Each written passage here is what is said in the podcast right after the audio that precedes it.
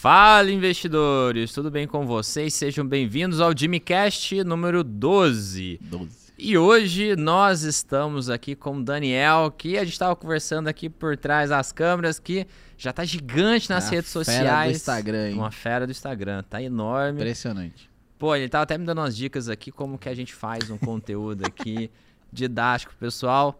Pessoal, e para quem não conhece o Daniel, vamos ler um pouquinho aqui a o resumo como eu sempre faço, né? O Daniel tem mais de 14 anos de experiência em gestão de negócios, finanças e investimentos. Daniel Carrareto, é assim que pronuncia? Perfeito, isso aí.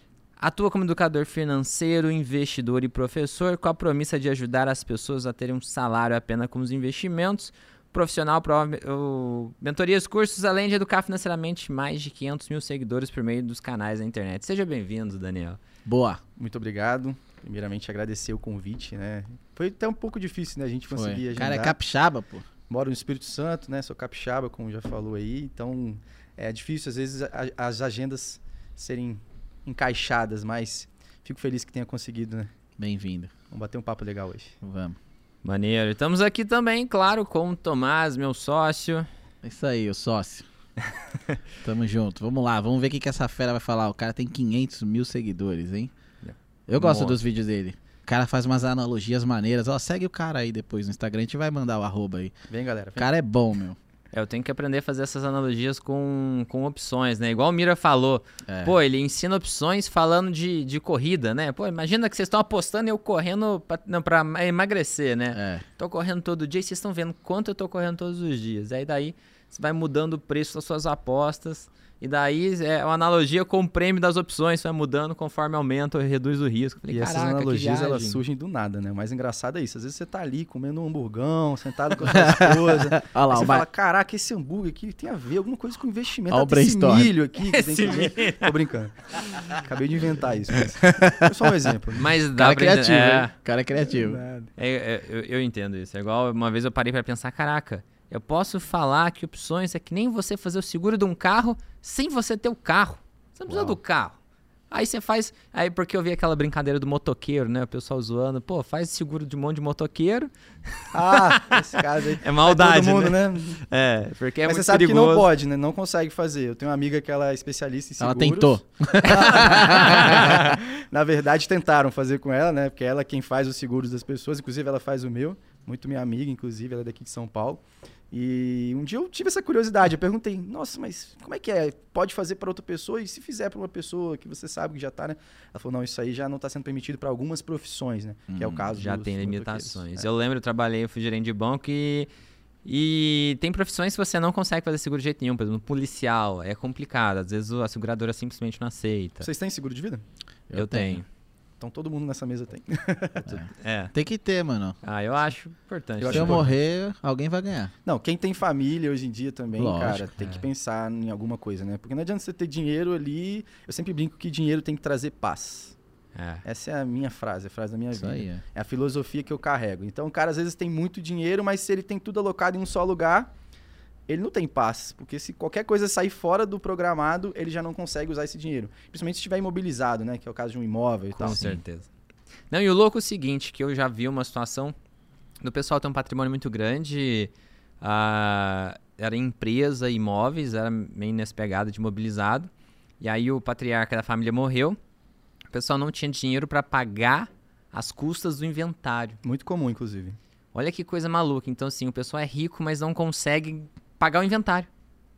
E existem muitos especialistas em investimentos, inclusive, que é, não têm o conhecimento necessário a respeito de sucessão, sabe? E eu acho isso muito importante, porque, cara, todos nós estamos propensos a um dia morrer. Hum. Então não interessa o patrimônio que você tem, você vai deixar isso para alguém, tá? E hoje existem já ferramentas, investimentos que você pode usar apenas para a sucessão. Sucessão. Então, entraria como uma diversificação mesmo do seu patrimônio. Então, você tem X% em ações, fundos imobiliários, renda fixa, blá, blá, e X% para a sucessão. Aí colocaria investimentos específicos. Até mesmo a Previdência hoje, que foi Ah. recentemente definido pelo, se eu não me engano, foi pelo STF, que não entra no inventário. Uhum. Então, você consegue deixar de fora do inventário, a pessoa consegue acessar esse dinheiro da Previdência para 30 pagar o depende- inventário. É. Entendi. Dependendo, em 30 dias você recebe a grana e em alguns estados você não paga nem imposto sobre herança. Exatamente. No estado de São Paulo, Não, não, é TCMD, né? ITCMD, perfeito. Não cobra.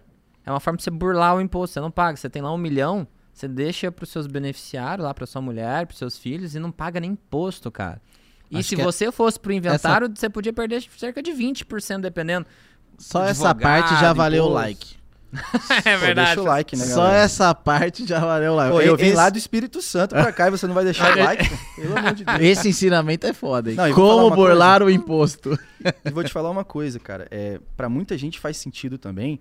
Vamos dizer assim, infelizmente está à beira da morte. Né? Tem um patrimônio super robusto e tal. É, quem cuida do patrimônio tem totalmente a liberdade de chegar e falar, cara, eu vou morrer, já tá certo. Então eu vou colocar agora uma parte aqui em previdência para que, além de render alguma coisa, ainda este- possa ser usado no inventário. Então isso é algo que, que, sem dúvida, criou oportunidades aí dentro do mercado de investimento. Muito Exatamente. Isso é, é- é uma. O pessoal não tem tanto, não, não tem consciência de como que a previdência privada, ela, é, essa questão da sucessão impacta a vida das pessoas. A gente tinha uma família que sempre agradecia uma gerente que trabalhava comigo porque ela orientou o, o senhor lá vender as ações, colocar na previdência privada e ele já era de idade. Ele fez isso e logo, pouco depois, ele chegou a falecer. Em menos de 30 dias, que era uma boa parte do patrimônio dele, a família já tinha recebido. Então a família era extremamente grata a essa gerente. E ela de um bate-papo ela me explicar isso, mostrar isso aí como que foi vantajoso para eles assim, e o pessoal ficou extremamente grato. Então fica a dica aí pro pessoal, né, de casa. Já é, valeu o Saibam like. disso. Já valeu o like. Com certeza, com certeza. Daniel, conta um pouquinho pra gente como que você começou, tanto nos investimentos quanto na internet. Como que você, che- você chegou até aqui? Vamos começar por qual? Porque são histórias longas. São histórias diferentes. histórias diferentes e histórias longas. Elas se intersecionam em um determinado momento, mas como você bem disse no início, né, são 14 anos investindo. Então é uma história mais longa até. Eu- quando eu comecei a investir, eu tinha 17 anos. Eu era um molecão. Caraca, tinha acabado legal. de entrar na faculdade, né, e fui aprovado por uma iniciação científica. Naquela época, em 2000 e... Olha a minha conta como é que tá ruim. né? 2008, a gente recebia 200 reais de iniciação científica. E eu virei pra minha mãe e falei, cara, eu sou um cara que vivo aqui na casa dos meus pais, eu preciso fazer alguma coisa com esse dinheiro, onde é que, que eu faço? Ela falou, ó, vou te levar no banco. Naquela época, pode falar o nome do banco? Lógico. Claro. Naquela época era Banco Real, nem existe mais. e aí ela falou pra mim, vou te apresentar a gerente, a gente coloca o seu dinheiro num CDB, que era o que ela entendia, né? Só que é impressionante, cara, como já naquela época as pessoas não sabiam nada. Se hoje o CDB ainda tem gente que não conhece, naquela época ninguém sabia o que era um CDB praticamente. Então, assim, quando eu cheguei e vi CDB e tal, e ela aí eu lembro a gerente falando, você vai ganhar 95% do CDI. Eu falei, caramba, 95%. Mas por que não é 95 100? parece muita coisa, É, né? eu falei, mas por que, que não é 100 também? Mas olha que engraçado. 95 era muito, mas eu falei, por que, que não é 100? Aí ela, não, porque 100 é para os clientes que têm um pouquinho mais de dinheiro. Eu falei, mas eu quero ser esse cliente um dia, né? E começou aquela coisa, né? Moleque abusado. Abusado. eu, não sou, eu não sou o Neymar, não, mas eu gosto de ter ousadia e alegria na brincadeira. Aí fui bater o papo com a gerente e comecei a me interessar para aquilo, cara. Eu falei, cara, esse negócio é legal de ganhar dinheiro e no mês seguinte eu tinha mais e tal. E comecei a estudar. Naquela época eu só tinha livro, né? Você, não existia Ah. o canal do YouTube do Jimmy, por exemplo. pra gente 2008? É, eu aprendi É. por livros também. Pois é, então Tem eu tinha que estudar e ler. Na minha época, eu falo isso não para fazer propaganda, mas porque eu gosto. O cara que, me, que foi a inspiração foi o Gustavo Cerbasi, né? Boa. Naquela época ele legal. foi no Jô Soares. Não sei se alguém de vocês lembra. lembro. né? Alguém que está nos assistindo aqui lembra do Jô Soares, né? Não existe mais o programa dele, infelizmente, mas ele foi lá e contou a história Eu dele. Eu não E sei se eu aquilo- assisti no YouTube ou se eu assisti ao vivo, mas eu lembro de assistir o Serbaz no, no Jô Soares. E aquilo me impactou. Eu falei, cara, um cara que, pô, consegue investir e hoje até vive de parte disso e tal. Eu falava, isso é incrível. Eu tinha 17 anos, falei, pô, isso é um sonho. A Natália Arcuri contou a mesma história. Olha que louco. louco. Que o que impactou foi o Serbase no Jô Soares e tal. Bem- Olha é. só, tá vendo que é verdade, né, galera? Vocês É. estão vendo, né? Pelo amor de Deus. Mas assim. não foi combinado. É que antigamente também a gente não tinha tanta alternativa, né? Não tinha. Tinha rádio, né? Porque existiam os especialistas em investimentos que falavam na rádio. E assim, eu não falei, mas eu entrei na faculdade de administração, cara. Então, apesar de sempre ter gostado de dinheiro e tal, eu entrei na faculdade de administração e, como todo universitário, eu falei, tá, e agora? O que eu vou fazer? Tem várias opções na Eu minha fiz frente. administração também. Também fez? Então, aí era aquela coisa, né? Eu brinco que na minha sala da faculdade eu era o o único que não era filho de empresário. Então, ou eu ralava ou eu ralava, né? Eu tinha essas duas opções, né? Uhum. Peito no asfalto, bora lá que vai dar certo. E foi isso, cara. Eu comecei a estudar, estudar, estudar. Já, como eu disse, já comecei bem, porque No começo tive já como investir, aprendi um pouquinho sobre CDBs e tal. Só que a ideia foi, eu preciso cada vez investir melhor. E aí, um ano depois, infelizmente, aconteceu um- uma fatalidade, meu pai veio a falecer. E aí, mais uma vez, falando do seguro de vida, né? Eu fui um dos caras impactados pelo seguro de vida, Uhum. porque eu recebi um- uma parte do seguro de vida do meu pai, minha mãe recebeu uma outra parte, meu irmão recebeu outra parte. E aí, eu com 18 anos, eu me vi com um montante de dinheiro que nenhum menino de 18 anos teria, a não ser por meio de um seguro de vida. Não era Sim. nada muito absurdo, mas era um valor alto, sim. E devido ao fato de eu ser muito apegado ao meu pai, eu falei assim, cara, eu não vou gastar esse dinheiro com qualquer coisa. Mas muito pelo contrário. Eu vou fazer esse dinheiro multiplicar e como se eu fosse dar orgulho pro meu pai de alguma forma. Uhum. E isso me fez me dedicar muito, cara. Eu lembro até um fato, assim, que não tem tanto a ver com a história, mas o meu irmão, por exemplo, é, era de uma outra área, estava empreendendo, enfim, usou o dinheiro para empreender e tudo. Eu não. Eu fui 100% do dinheiro para os investimentos. E foi uma coisa muito legal, cara, porque você falar para um moleque de 18 anos, olha aqui, toma isso aqui para você mexer, né? Aham. Isso aqui é seu. E ao contrário da história da maioria dos influenciadores já deve ter passado por aqui, eu não perdi o dinheiro. Não, mas você imagina, você. A jornada do herói manda dizer que perdeu o dinheiro, É, né? a O meu não foi a herói. jornada do herói. Até é engraçado, porque, abrindo um parênteses aqui, Thomas, Tomás, desculpa te interromper até, mas é, alguns influenciadores postam assim, ah, é, tem aquele cara que fala que nunca perdeu dinheiro, nunca conta as, as, as verdades, né? O que aconteceu de fato. Cara, realmente, eu não vou mentir, eu fiquei muito tempo investindo na renda fixa e eu não perdi dinheiro. Uhum. Meu dinheiro aumentou, cara. Eu não vou contar uma Sim. mentira aqui pra vocês. Não, e renda fixa em 2009, 2010 era um bom negócio. Era um bom negócio. Inclusive, É. de 2000 a 2016, se nós pegarmos um histórico, né, pegar o CDI acumulado nesse período, foi mais rentável do que investir no Bovespa nesse Sim. período. Então, se você pegasse o índice É. Bovespa, você teria ganhado mais investindo em renda fixa. E eu fiquei na renda fixa, primeiro, porque eu não tinha o conhecimento suficiente ainda para ir para a bolsa. Segundo, eu tinha medo de perder o dinheiro, como qualquer pessoa que pode estar ouvindo aqui ainda não investe, enfim, eu quero começar a investir. E terceiro, não tinha o conhecimento ainda disponível. Né? O livro que eu tinha que ler era Exatamente. Investimentos Inteligentes do Gustavo Cerbasi, que apesar de ser muito bom falar sobre cada tipo de investimento, ele não mostrava o que se deveria fazer, como você vai investir nas melhores Não ações. tinha prática, né? Tinha Era prática. bem básico, né? Não tinha o YouTube do Tinha um conceito, não tinha o né? YouTube de outros canais, enfim, não tinha. Então você tinha que ir na raça mesmo. É, não, e eu acho que assim, pô, você, o fato de você. Imagina, você com 18, 20 anos, você devia ter uns 20? Não, você disse quando eu comecei? Quando você recebeu o 18. dinheiro. 18 anos. Imagina, você com 18 anos, você recebe uma bolada. E aí você pensa, cara, pra você despirocar, né? De fazer merda, comprar um carro, fazer viagem. E era literalmente isso. Eu poderia comprar um carro. É, Um carro né? bom, assim. Um carro não seria popular, mas seria um carro bom. Não era nada Alguns jovens iam viajar, Com certeza a Né? maioria teria torrado. teria torrado. Não teria virado nada. Então, porra, só de você ter 18 anos, esse mindset, por isso que eu falo, né, o mindset é muito importante, né? Você ter esse mindset de pegar essa grana e falar, cara, várias coisas, né? Você querer honrar o seu pai, de você, isso é do caralho, entendeu? Tipo, mas você não ter torrado o dinheiro ou ter se aventurado em alguma coisa, assim. Tudo bem que eu sou super a favor de você ser jovem e tentar se arriscar mais. Mas foi do caralho, assim, você pegar essa grana e você aprender mercado, entender um pouquinho mais. Eu com 18 anos tava jogando videogame, velho. Perdido. Fa- Trabalhando e jogando videogame à noite. Fazia isso. É, eu com 18 anos já tinha um CNPJ, já tava Não, com a Ana era Flávia, empreendedor, mano. Já tinha comprado Bitcoin. Você já tinha aberto a, é, a com copiadora? 18 anos eu tinha copiadora. Aí, ó, viu? Empreendedor, velho. Empreendedor. É, eu Fez um puta trade. já tinha ido pra faculdade voltado. Ele durou nada, essa copiadora, mas ele vendeu bem. Ah, bom. É, foi um trade.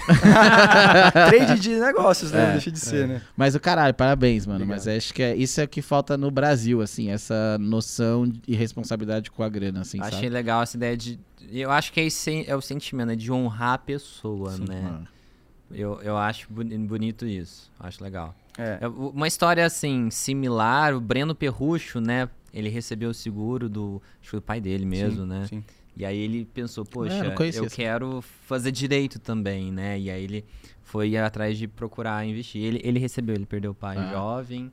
E aí foi, foi, ele era bem novinho, e parece que ele ficou, tipo, numa renda fixa também que deixaram lá. E quando ele tiver 18 anos, falou, ó, toma aqui.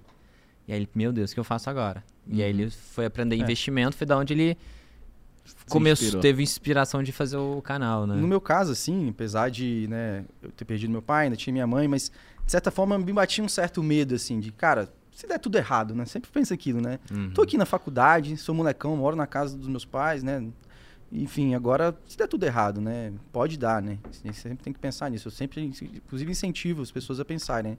E se der tudo errado, né? Uhum. E aí eu falei, cara, eu também não posso dar esse mole de, de brincar com isso. Até por isso eu demorei um bocado para ir para renda variável. Mas, de certa forma, eu olho para trás e não me arrependo. Olha que coisa interessante, né? Sim. Esse tempo todo investindo, eu devo ter ficado uns, eu não me lembro exatamente, mas uns 4 anos, 5 anos só investindo em renda fixa.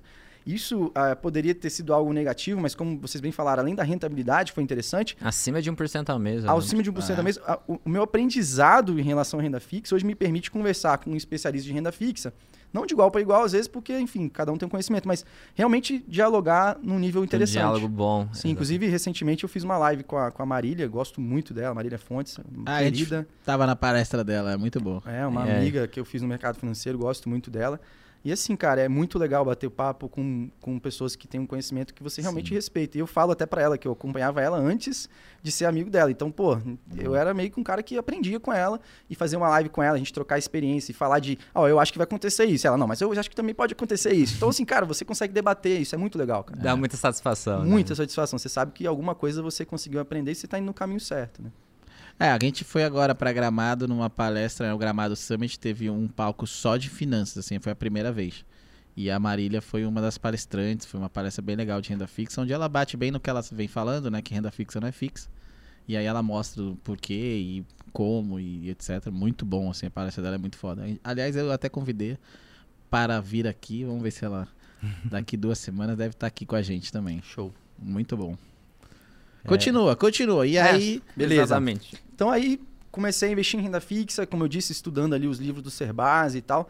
Até que chegou um momento eu falei, preciso dar o próximo passo, né? Tá na hora. E aí fui para os fundos de investimento, né? Aqueles que os assessores, naquela época já tinha assessores, né? Te recomendava aqueles fundos de investimento, tá? Pra você conhecer, botar o pezinho e foi para renda variável. É, aí tomei aquelas lambadas, né? Me indicaram aquelas porcarias, né? Aquelas porcarias e você olhava aquilo. E foi até um trauminha que eu criei de fundo de investimento, assim. Foi gestor. emoção. É, eu falei, cara, se é pra botar meu dinheiro pra alguém administrar, que seja eu mesmo, né? E aí foi até onde surgiu o Concordo. meu propósito, né? Aí eu acho que começa, assim, em ter uma certa Conexão. uma certa conexão interessante entre o que eu era como investidor e que eu entendi que deveria ser o ideal para qualquer investidor fazer. Que quando eu vi que existia muito viés na recomendação, É. na orientação que era dada para os investidores, seja por meio de assessores ou qualquer outro tipo de pessoa, eu vi, cara, o ideal para qualquer pessoa é investir por conta própria. E eu afirmo isso sem sombra de dúvidas porque funciona. Funciona para mim. É lógico que tem pessoas que não vão ter tanto tempo. Essas vão buscar um profissional que não tem esse viés, provavelmente para ajudá-las, seja um consultor, seja até mesmo uma research, al- alguém que queira assessorá-lo e possa assessorá-lo com competência. Mas realmente, você investir com viés hoje não é algo que eu acredito, tá? E ter Uhum. essas recomendações. Ainda mais considerando os rebates que muitos assessores re- eh, recebem. Eu não sou um inimigo, já vou dizendo aqui pra galera, eu não sou inimigo. Polêmica. É, ele odeia os assessores de investimento. Já tô até vendo o Headline. corte. É, é, o corte vai ser assim, ele não admite Meu dinheiro ativo não admite assessores. Inclusive tenho amigos, tá? Assessores de investimento. E cabe dizer, lá no começo, quando eu comecei o- a falar de finanças na internet, é, recebi convite para ser assessor de investimento. Fiquei tentado, né? Naquela época os assessores já ganhavam bem. E eu falei, olha que legal, dá para ganhar dinheiro com isso. Só preciso tirar, fazer uma prova da Ancora ali e tal, e consigo.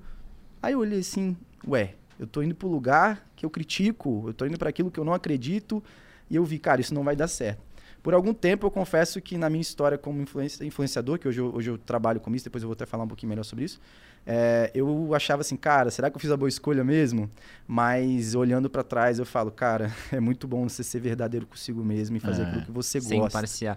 É, eu concordo plenamente ah, nessa parte de investir por conta própria, porque eu invisto em- por conta própria, né? Basicamente todo o meu patrimônio tá ali e eu que movimento ele. E ele foi gerente de banco. É, Você já fez isso? eu já fui gerente de Conta banco. pra já. galera. Não, você já fez recomendações ruins baseadas apenas no interesse de receber incentivos financeiros? Não, mas eu era. é, eu trabalhava no Banco Brasil, então eu não recebia. Não tinha rebate, não tinha repasse. Você tinha metas. Sim. mas a gente não ganhava nada pela venda do produto e geralmente era eu era muito transparente com os clientes, ó, isso aqui serve pra isso, isso serve pra aquilo outro, e isso aqui, pô, te ajudei pra caramba, agora me ajuda.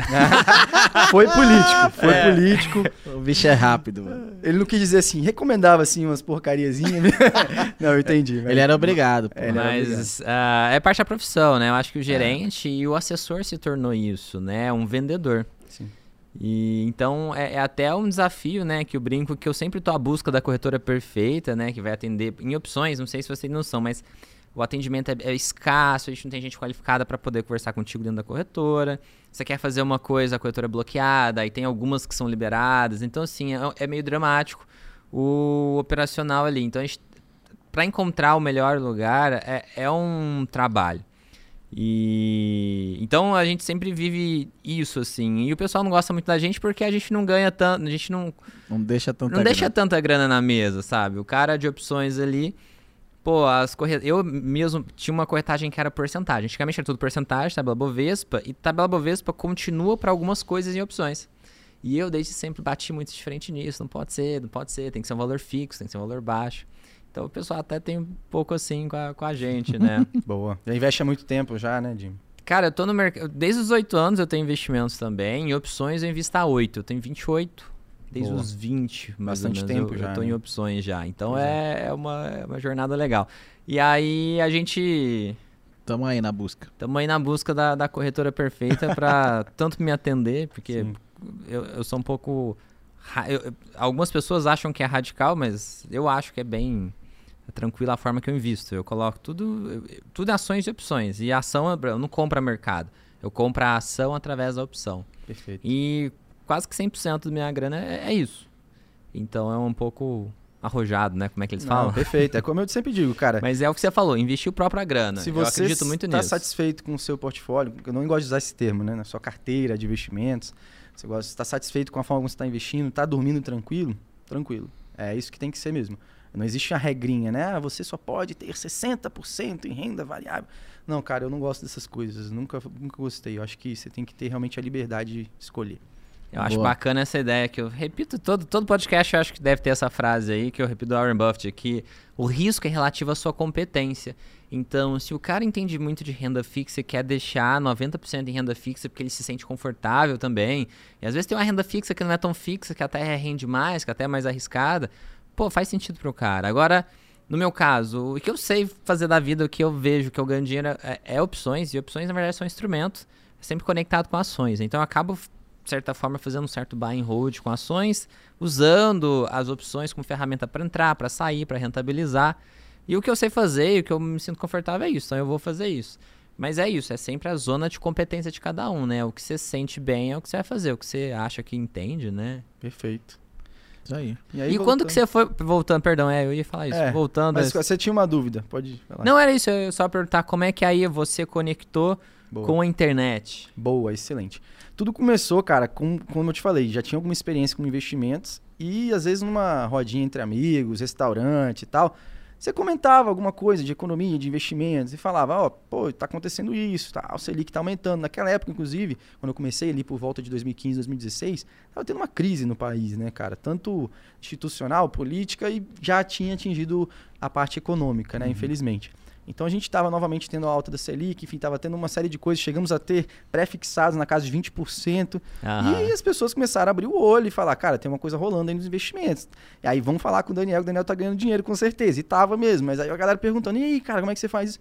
E aí eu explicava de uma forma muito simples, muito natural na mesa, né? Como a gente explica numa roda entre Sim. amigos. Uhum. Eu cheguei até uma vez a fazer uma- algumas lives, eu chamei entre amigos, porque me lembra um pouco do que foi esse meu começo. E essas lives eu justamente ficava batendo papo, igual a gente tá aqui, né? Falando como se estivesse na, na sala de casa. Isso aí. Mas voltando à história. E aí, nesses restaurantes, nessas conversas, eles falaram assim, cara, pô, você explica tão tranquilo, tão didático, por que você não faz isso pra mais gente na internet? Aí já tava até começando o YouTube, mas eu sempre digo que eu fui um cara mais Instagrammer, nunca fui muito YouTuber, Uhum. no sentido de gostar de usar a plataforma. Hoje eu uso pra caramba, hoje eu adoro o YouTube, uso pra caramba, mas eu sempre fui mais do Instagram até uma certa fase, assim. E aí eu falei, cara, vou começar isso pelo Instagram. E comecei no meu perfil pessoal mesmo, igual a maioria começa, né? E isso foi legal, foi uma experiência interessante. Eu até tenho uns videozinhos aqui daquela época. é, eu era muito ruim, hoje eu não sou bom, mas eu era muito ruim. É. Eu- não que hoje eu seja bom, mas eu era muito ruim, a verdade é essa. Mas enfim, primeira, foi muito interessante esse primeiro contato com as câmeras, né? De você realmente falar, cara, eu- e, e é legal isso, porque a gente tem que buscar evolução, né? Eu sempre falo isso. Com certeza. A gente tem que se desafiar. Hoje, inclusive, é uma coisa que, que eu acho que me toca muito, cara, porque as coisas aconteceram de forma muito natural na minha vida, né? Uhum. Então, por exemplo, eu estar aqui nesse podcast hoje foi uma coisa muito natural. Ninguém, sabe, fez nada forçado. É a mesma coisa, por exemplo, eu estava gravando é, um, um curso, né, es- esses últimos dias. Foi super natural, né? Nada forçado. Então, hoje eu vejo cada etapa que eu passei para chegar até aqui foi muito natural e foi muito importante Foi uma construção, né? Para me é- preparar para chegar até É. aqui. Então é, é por isso que eu falo, eu comecei no perfil pessoal, muita gente faz isso hoje, inclusive eu incentivo que as pessoas comecem assim, até para você poder melhorar e ficar pronto para chegar no segundo nível, que foi o que acabou, acabou acontecendo. Eu vi que no perfil pessoal eu estava fazendo algumas coisas que não iam rolar legal, e eu falei, cara, precisamos de algo um pouco diferente. E aí surgiu a ideia do meu dinheiro ativo, vocês podem ver aqui. Sim, bem legal. É, a ideia do meu dinheiro ativo é justamente conectar com todas as pessoas possíveis, todos os níveis de conhecimento possível. Mas que ano você começou? Só hum, o Instagram meu dinheiro ativo foi 2018. 2018. 2018. A gente tá quatro anos É, atrás. exatamente. Agora eu já tinha desde 2016, alguma coisa. Eu, tinha- eu cheguei a ter um outro perfil, chamava de personal de finanças. É, eu cheguei. Porque a minha ideia era justamente dar uma consultoria para pessoas selecionadas, assim, vamos dizer assim, pessoas que tivessem um poder aquisitivo maior e que precis, e não que, quisessem cuidar das suas finanças e investimentos. E a minha ideia inicial foi essa, né, de negócio. Acabou que eu vi que era legal, mas eu queria algo diferente e, acabei migrando para essa parte para atingir mais pessoas, dar maior capilaridade ao negócio, Sim. falando mais difícil tecnicamente. E aí a ideia foi justamente o quê? Conteúdos didáticos, simples, que qualquer pessoa consiga entender, até de forma lúdica, né? Eu usava figurinhas. Se você pegar as minhas primeiras postagens, Que legal. era muito lúdico, velho. Eu tinha um carinha correndo, tem uns, umas imagens que eu me lembro, né? né? Como é que é? Não perca tempo da sua vida. Aí explicava porque cada hora de trabalho. Storytellingzinho um legal. Storytelling né? num quadradinho. Com analogia. e Porque tal. a gente tinha carrossel, né? Mas se você for olhar, eu falo a gente porque eu comecei com outra pessoa trabalhando comigo, depois ele Ah, acabou legal. saindo do negócio, é, a gente é, combinou, ele não, não tava muito satisfeito com como estava indo. Sim. E eu, eu, ao contrário dele, eu digo que eu me encontrei. Uhum. Eu era o cara, é engraçado falar isso, né? Acho que dá até um corte legal aí, ó, brincando aí com vocês. Mas eu era o cara que odiava o trabalho. Eu falava pra todo mundo, cara, eu odeio trabalhar. Mas você trabalhava antes do canal? Trabalhava. Eu, eu, com 20 anos, eu fui aprovado num concurso público de nível superior numa, numa empresa de saneamento lá do meu estado. Então. Cenepar. Não, Sanepar é no Paraná. Tô Eu- brincando, é porque a gente adora Cenepar. Vocês gostam de Sanepar? Aham. É, então, aí eu fui aprovado lá na, na empresa de saneamento do Estado do Espírito Santo, pública, tudo certinho, nível superior. E com 20 anos eu comecei a receber um salário legal. E, porra, pra maioria das pessoas, né, os jovens de 20 anos, você tá empregado, concurso, Concurso. salário legal, benefício, de Aposentou. É, Pô, acabou, velho. parou, é, aposentou. E de fato é isso que acontece, né? Quando você vê um cara novo que passa um concurso público, mais uma vez a questão da mentalidade que você Sim. falou, né? O cara passa, e eu fiz isso um pouquinho, mas eu deu uma hora que deu um estalo, né? Você, você passa no concurso, começa a receber um salário legal, tudo que você quer fazer, ir nos melhores restaurantes, e fazer os melhores passeios, viajar seis vezes por ano, é, e fazer tudo que você puder. Mas aí você vê, cara, isso não é sustentável, isso não tá legal, tem uma coisa errada e tal. E foi isso que aconteceu. Então eu tava já ganhando, mas aí começou a segunda parte, que é a insatisfação com o trabalho. E aí eu Hum. falei, cara, isso não é o que eu gosto de fazer. Jovem, né? Jovem, não vou trabalhar até morrer com uma coisa que eu odeio. Fazer E concurso acho que traz essa ideia. Eu vou ficar aqui até morrer, né? É, é Não, esquisito. Mas olha só, ó, ó, ó, eu peguei o raciocínio. Ele não gostava de trabalhar, que ele falou. Aí que ele foi fazer concurso. Né? Que todo mundo pensa, porra, concursado, cara, aposentou, ninguém vai me mandar embora. Eu trabalho. Mas é, na verdade foi o inverso, assim. Eu acho que eu nem sabia, assim. Eu fui muito para concurso incentivado pelos meus pais, né? Ainda Aham. mais depois da perda do meu pai, eu, eu me senti assim, como eu te falei, meio sem chão, né? Você precisa de Eu tenho que segurança. ir pra algum né? lugar. Segurança. A palavra é é, essa. Essa é a palavra-chave. Segurança. E aí ganhando bem, 20 20 benefícios, anos, é. 20 anos, cara, você tá tudo certo. Sua mãe deve ter ficado feliz. Ficou orgulhosa pra caramba, É. muito orgulhosa. Até hoje ela fala, ah, meu filho passou no concurso. Né? Aí agora ela é triste. enorme. Não, mas ele passou no concurso. Não, tipo assim, mas você tem um Agora- Instagram com 450 mil, TikTok com mais de 80 mil. Não, mas meu filho passou no Passou no concurso. tipo assim. Mano, o mindset da mãe do pai é foda. Não, mas é desse engraçado isso, abrindo um parênteses aqui, né? Como é que os nossos pais não entendem o que a gente Não- faz, não né? entende. Não entende. Então, ah, Mas ele você não fala trabalha? opções. É. Não. Não. mas o que, que você faz mesmo, né? Tipo assim, fica me perguntando. Não, juro, meus pais ficaram preocupados quando eu comecei a trabalhar com internet, comecei a ganhar muita grana. Eles falaram assim, meu, o que aconteceu? A minha prima, tá tipo, roubando. também. É, tipo, pensaram que eu tava fazendo coisas ilícitas, assim, tipo, como assim, tipo, sabe, tá ganhando o que tá ganhando, assim, mas, pô, internet, mas faz o quê? É, Telex free, tá ligado? É. Os caras já... Aí vinha as notícias, assim, tipo, Foi é, preso. pirâmide Bitcoin, é, Telex free, essas porra aqui, né, que nego... Já achavam que você tava mexendo com isso. É, acharam que eu Não, tava mas mexendo agora com isso. falando uma parada real, oficial, que tá acontecendo hoje, né? Eu, particularmente, não tenho imóvel por opção. E até hoje minha mãe não fica tranquila com isso, cara. Se eu porque falar que você eu... não tem imóvel. É, você tem... Ah, mãe, não tem um patrimônio... Não interessa, mas você, se acontecer alguma coisa, você não tem imóvel.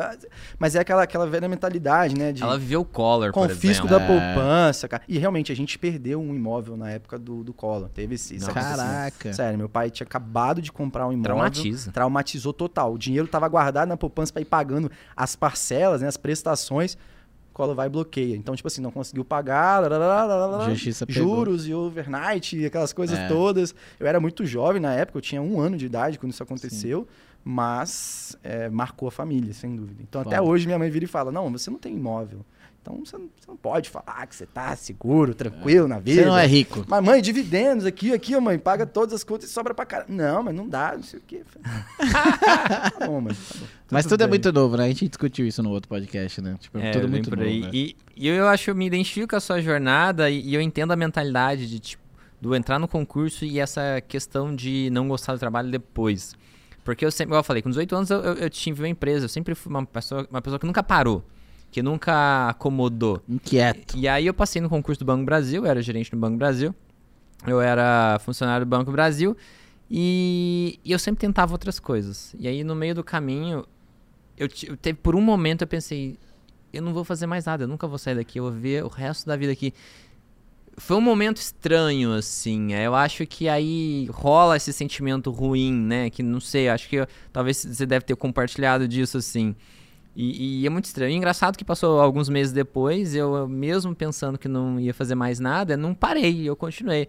Eu, eu estudava programação inteligência artificial, eu queria ciência de dados, estava pro- eu estudava opções há muito tempo, investia em opções há muito tempo. Continuei, falei, ah, vamos gravar uns vídeos, porque eu tinha gravado em 2016 uns vídeos, a galera vinha atrás de mim.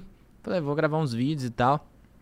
E aí a coisa meio que aconteceu, sabe? Já não tava nem programado mais, mas é, é esquisito, parece que realmente o emprego público, o funcionalismo público, dá uma matada na pessoa, assim, né? E se a gente não tá satisfeito, se a gente quiser, quer outra coisa diferente, incomoda muito. Até né? pra sair, cara. Se você for pensar assim. É traumático Como sair. é que eu vou pedir demissão, cara? É um negócio e tal, você tá crescendo. Aí tem a questão do crescimento, né? O que eu já fiz, É, vou perder, eu né? já não sou mais um Ah, é júnior, como eu disse, né, mano? nível superior ali e tal. Agora já sou pleno, tá prestes a virar sênior. E às vezes é um momentinho desse tamanho e Sim. o cara fica preso por causa disso. É verdade. Exatamente. Aí o cara fala, mas aqui eu tenho plano de saúde. É. A parada desse velho, vai Mas ganhar acho dinheiro. a né? gente volta na segurança, eu acho ainda. Volta. O medo, né? O- Volta. acho que você fica. E assim, e não é todo concursado que passa de primeira.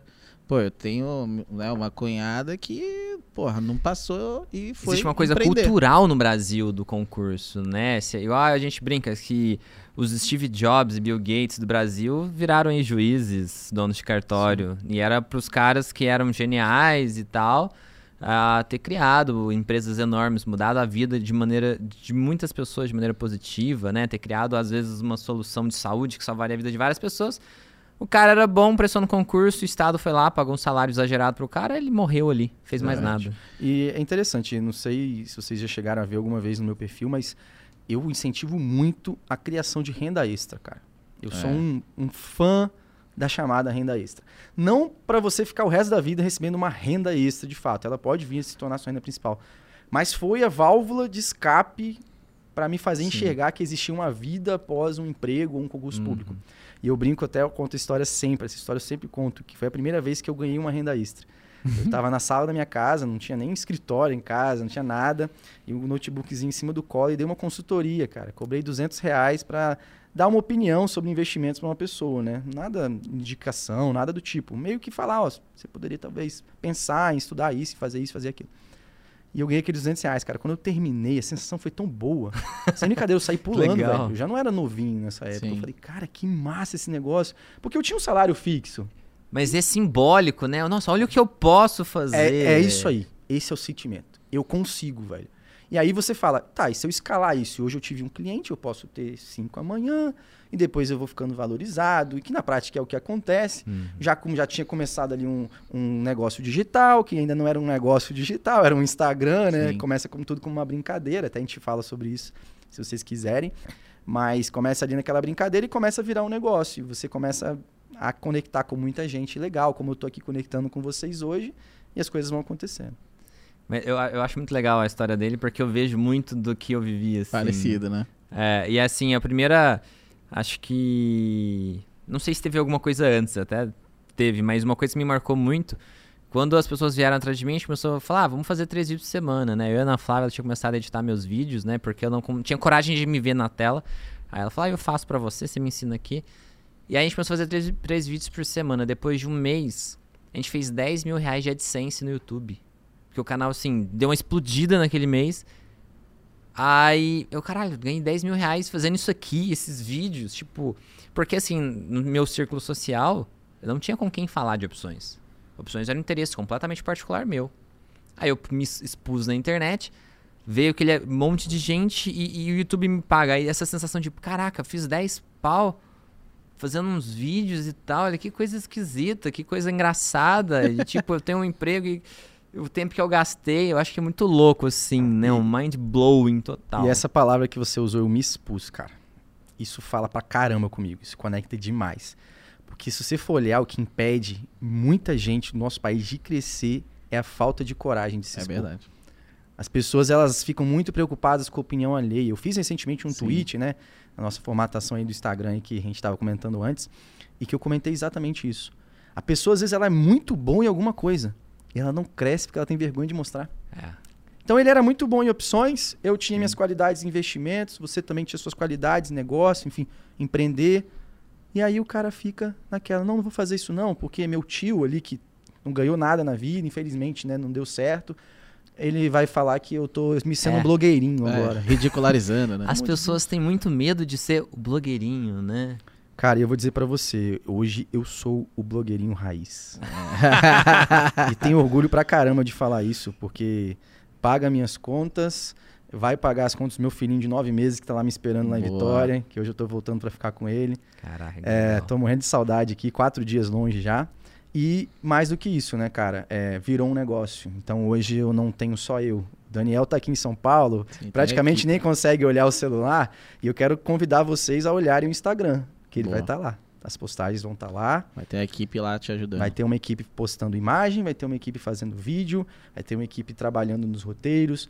E isso só tende a se escalar. Então hoje não é mais o Daniel. Então quando eu uso essa marca aqui, eu poderia escrever Daniel Carrarito, Aham. né? Porque co- tudo começou comigo. Mas hoje não sou só eu. Então isso que é a coisa mais incrível do negócio. Bacana. Você gera. é, então, e voltando agora no, no início dessa fala, tudo começou com uma renda extra de 200 reais. Caraca, que legal. E aí você tomou coragem Vamos pra fazer dar um negócio. passo. Na hora que você recebe, igual você falou, teve aquele impacto, aquela mudança, você. Acho que aí você não para, né? Você, caraca, aí. eu posso. É, e se você gosta, né, mano? Porque não tem jeito. Se você não gostar, vira um peso, vira uma coisa chata, vira uma coisa que, tipo, sem gostar, né? Uma coisa que você falou sobre segurança, que bate muito mesmo em mim, e que graças a Deus isso mudou, é que antes de, de gerar novas fontes de renda extra, um dos meus maiores medos era ficar desempregado. Literalmente. Lógico. Até o dia que eu já tinha já umas seis fontes de renda, dentre elas os investimentos, mas principalmente relacionadas ao trabalho, Uhum. e eu vi, cara, se uma der errado, dane-se, tem todas as outras. Sim. E se der errado todas, eu vou atrás de criar mais seis. Boa. E hoje já devem ser oito, nove, eu não, não fico contando. Mas tem várias fontes de renda e a ideia é sempre aumentar. Eu sempre hoje bato muito nessa tecla. Ah, a gente diversifica investimento? Pô, legal pra caramba, né? Diversificar. É. Diversifica as suas fontes de renda também, por que não? Então começa a ter essa segurança. Eu sempre tive esse mindset também, né? Tipo, sempre fui empreendedor e tal, né? Desde 2012 aí. E, e sempre tive essa coisa, né? Então, quando eu virei sócio do Jimmy também, uma das primeiras coisas que eu falei, eu falei, velho, a gente precisa pensar em formas de rendas diferentes. Então a gente tá sempre construindo e pensando, né? O que, que a gente vai fazer diferente? Qual é o próximo passo? Qual é a próxima renda? Como é que a gente muda isso? Como a gente muda aquilo? Né? Como a gente ajuda o mercado, principalmente, né? Uma coisa que eu falo, tipo, cara, a gente tem que ajudar o mercado, a gente tem que ajudar o mercado. Porque todo o resto vai vir em consequência de você ajudar, disso. entendeu? Então, a gente sempre pensa dessa forma também. Acho que o brasileiro tem que pensar com esse mindset, assim, de não ficar dependendo de uma renda só, né, mano? Tipo, E essa virada de chave é muito legal que quando você tem um emprego, você acha que você só se sustenta dessa forma. A partir do momento que você começa a pensar em renda extra e outras atividades, eu acho que as pessoas precisam ter essa virada de chave. Pô, tive mais uma renda extra, legal. Tive duas rendas extras, legal. Três. E aí você começa a pens- pensar, meu, se eu perder meu emprego, eu consigo criar mais coisas. A É. pessoa se sente poderosa nesse aspecto. E quando ela tá dependente só do emprego, ela fica morrendo de medo. Eu preciso focar nisso aqui só. Então é muito legal isso que em algum momento a pessoa tem que ter essa virada de chave de perceber que ela consegue criar mais, ela consegue produzir. Ela não é dependente do. do- ninguém tá fazendo favor de estar contratando ela. Excelente. Ela que cria valor Exato. e recebe por isso. Igual ela falou aqui, ah, o que, que a gente tem que fazer pro mercado? Porque a realidade é essa. Quem enriquece, serve. Para você enriquecer, você tem que servir. Exato. Todo mundo enriquece servindo os outros. A gente está aqui para servir, para trazer uma informação de qualidade pro pessoal. A gente faz uma aula para a pessoa melhorar a vida dela. Então, as pessoas, a partir do momento que elas aprendem que elas podem servir de diversas formas possíveis, de, de formas criativas, de formas diferentes, aprendendo mais, ela consegue construir algo, criar algo, ensinar algo, fazer algo, e ela consegue criar fontes novas de renda, ela consegue se enriquecer cada vez mais e depender cada vez menos do emprego, né? Você me lembrou de algumas postagens que às vezes eu vejo no Instagram, né? Ah, porque o fulaninho, vendedor de curso. Tem umas pessoas que postam isso zoando, né? Ah, fulano é Aham. vendedor de curso. Fulano não sei o quê, fica fazendo publicidade. Rapaz, o cara tá lá ganhando dinheiro e tem um cara que fica só criticando. E eu tenho certeza que não tá ganhando nada pra ficar criticando. Ao invés de estar Exatamente. produzindo, ninguém você falou, ao invés de estar servindo, Exatamente. o cara tá gastando energia, o tempo dele pra ficar criticando quem tá fazendo. E aí vem até uma lição que eu tive, assim, foi até nos últimos meses, né? Que eu era um cara que, apesar de já estar grande no Instagram, eu ficava olhando muito outros perfis, cara. Eu era aquele cara que ficava, o que, que fulano tá fazendo? O que, que esse fulano tá fazendo? Vamos ver se tem algo legal. E, cara, eu vi assim, isso tá meio que errado. Não sei, eu vou tentar o contrário agora. Eu vou tentar, assim, focar 100% no meu. Vou fazer o que eu acho legal, do jeito que eu quero, e, entre aspas, dane-se o que os outros estão fazendo. Sim. E eu fiz isso, cara. E o resultado foi muito É, bom, o cara. Jimmy pensa assim também. É, eu ignoro Ele completamente o mercado. Tanto É. que as pessoas direto perguntam pra mim: Ah, você conhece o cara tal, ele é foda, não sei o que, o cara é enorme. Eu não conheço, eu não assisto. Eu não consumo conteúdo de ninguém. É. Aí eu, Eu eu fa- faço isso há muito tempo, é o que eu faço. Eu acordo, abro um negócio, faço minhas operações, tanto que agora eu gravo minhas operações também. Mas eu não consumo os outros e não vejo, porque não faz diferença pra mim. O cara tá fazendo algo tão espetacular assim que eu posso aprender algo, tá ou não? Sei lá, no meu nicho, boa parte das vezes não. Então, por que, que eu vou gastar tempo pensando? Eu vou tentar é inventar alguma coisa Legal. legal. Mas Só isso, que isso é vezes legal. mal interpretado, É, tá? mas isso é legal de você ter uma equipe, né? Porque assim, acaba que eu vejo muito, você tá aqui hoje, né? Porque, eu você assisto. Me acompanha. Então, assim, eu, a Ana, que tá aqui também, que é a nossa sócia, então ela olha bastante né, o, o, que tá acontecendo. Então, eu e ela, a gente até bate uma bola e a gente mostra, ó, Jimmy, isso aqui é interessante, pô, gostei desse cara. Eu mostrei a sua postagem pra ele, né? Falei, Olha essa analogia que interessante. Legal. Então, assim, é- eu acho que é legal você. Eu, como fiz marketing, então existe uma coisa chamada benchmark. Então, que é olhar o quê? O que, que os concorrentes estão fazendo, ou o que os stakeholders estão fazendo, o que, que a galera do mercado está fazendo, e que você possa absorver e adaptar, né? E como que você pode é, melhorar. Então, faz parte do, do mercado, é assim É, que tem que funciona o humildade mercado. também. É, né? eu concordo assim. Eu também vim do marketing, né? Hoje eu até trabalho majoritariamente com marketing, porque minha mídia social hoje em Sim. dia é publicidade. Uhum. Então, mas o criador de conteúdo em si, eu acho que ele tem que ter uma cabeça um pouco diferente. Porque como o próprio nome diz, ele é criador. Lógico. Uhum. Se ele foca 100%, é lógico que ele tem que ver o que está acontecendo, mas se ele focar muito no que está acontecendo ao redor dele, ele vai fazer mais do mesmo ou vai acabar copiando, né? Então, quando ele consegue realmente é, se concentrar, e foi até uma pergunta que me fizeram, Daniel, você pensa em vir para São Paulo? São Paulo é muito bom, não sei o que, você vai estar perto de todo mundo. Eu falei, cara, posso falar para você? Estar em Vitória hoje, para mim, é a melhor coisa. Porque não tem ninguém lá me pentelhando, né? Ou me chamando lá o tempo inteiro. E lá eu consigo focar 100% no meu. entendeu? É, então eu acho legal isso. E quando precisa, logicamente, a gente vem para São Paulo com o maior prazer para trabalhar e tal. Mas eu acho que o, o criador de conteúdo, para ele ser realmente um criador raiz, Uhum. ele acaba tendo que se afastar um pouquinho ali do que tá acontecendo, senão ele não faz coisas novas. É, tem ele ser ser original, né? né? Original, Original, é. E fazer o dele, né? Sim. Porque senão não vai ter a cara dele também. Ah, ele vai sim. estar sempre com a cara dele, mas com um pezinho ali no, no conteúdo do outro. E mais do que isso, que eu acho que é o pior, né? Hoje em dia a gente vive a era da ansiedade. Hum. Então o cara tá olhando É, ali o conteúdo sim. do outro e fala, pô, mas o conteúdo do outro tá melhor do que o meu. E tá mais legal, e não sei o que, eu poderia fazer melhor, e a edição poderia ser mais É, legal. Eu acho que são formas de criar, né? São tantas formas, eu acho que não existe uma forma certa, Perfeito. né? Então, assim, eu acho que você, como criador, você tem que ter algumas características que realmente fazem o sucesso daquele criador, entendeu? Eu trabalhei com influencers há bastante tempo, então eu vi vários nascerem, crescerem, morrerem. Morrerem. É, então, assim, é, perder engajamento, você fala assim, caraca, essa menina era gigante. E aí olha o engajamento hoje, tipo, o que aconteceu? Né? E aí você fica se perguntando, talvez você não acompanhou a história inteira, ela foi cancelada em algum momento, ela ficou com seguidor, mas ela não teve engajamento mais. Então, é, é, eu acho que a coisa da criação de conteúdo é muito particular mesmo, é uma coisa que nem você falou, é uma coisa de criar. Senão não surgiriam toda vez novos caras, né? Exatamente. Então, vocês aí tem o quê? Você tá desde 2018? Você tá desde 2000 e... É, que eu fui trabalhar 20. mesmo em 2020, mas É. eu tenho vídeo desde 2016. O canal é, de 2016. E eu ia te falar exatamente isso, né? Tem, é, continuando aquela história, né? De ter começado o canal, de ter crescido. Rapidamente a gente bateu 100 mil, depois cento e poucos mil. Aí veio a ideia de criar um curso, vendemos o curso e tal. E a virada de chave mesmo para trabalhar com a mídia social veio na pandemia. Foi É. até uma coisa engraçada. Eu tava em casa, trancado como todo mundo, né? E eu recebi um contato de um canal de televisão para eu fazer, não para eu ir na, na televisão porque eu não poderia, mas para eu fazer uma série de vídeos para eles, né? Porque as pessoas estavam em casa, alguns desempregados, alguns sem dinheiro, nananã, e alguns querendo começar a investir do mesmo jeito, né? Porque bolsa caiu, oportunidades e tal, e coisa. E falou assim: por que que você não faz uma série de três vídeos pra gente e uma live com o nosso apresentador de TV? E eu falei, cara, mas eu não sei nem como precificar isso, velho. Quanto é que custa isso? Eu tava em casa e tal, né? Fazendo outras coisas, já tinha minhas fontes de renda, já tinha vendido o curso. Eu falei, cara, beleza, vamos fazer isso pra ver como é que fica e tal. E, e foi super legal. Mais uma vez, a naturalidade das coisas, o desafio. É, e falei, cara, vou me desafiar aqui a gravar vídeos, né? Não tinha canal do YouTube, inclusive depois disso eu criei o canal. É, foi, se eu não me engano, em maio de 2020 eu comecei o canal.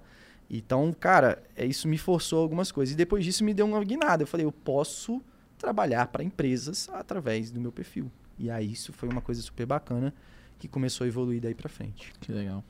Muito legal. É, comigo também foi. A, a gente começou a ter tempo pra fazer três dias por semana na pandemia. Porque a Ana Flávia tinha parado, eu peguei um mês de. Banco não parou. Então, esse mês eu peguei um mês de férias e tal.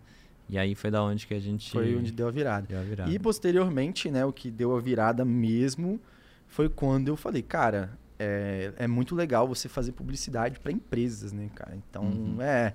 E, e assim, aí vem até um atributo de comunicação também, né? Você tem que meio que ter a capacidade de representar aquela marca do jeito que ela gostaria. Sim. O Tomás pode É, falar um pouquinho melhor disso.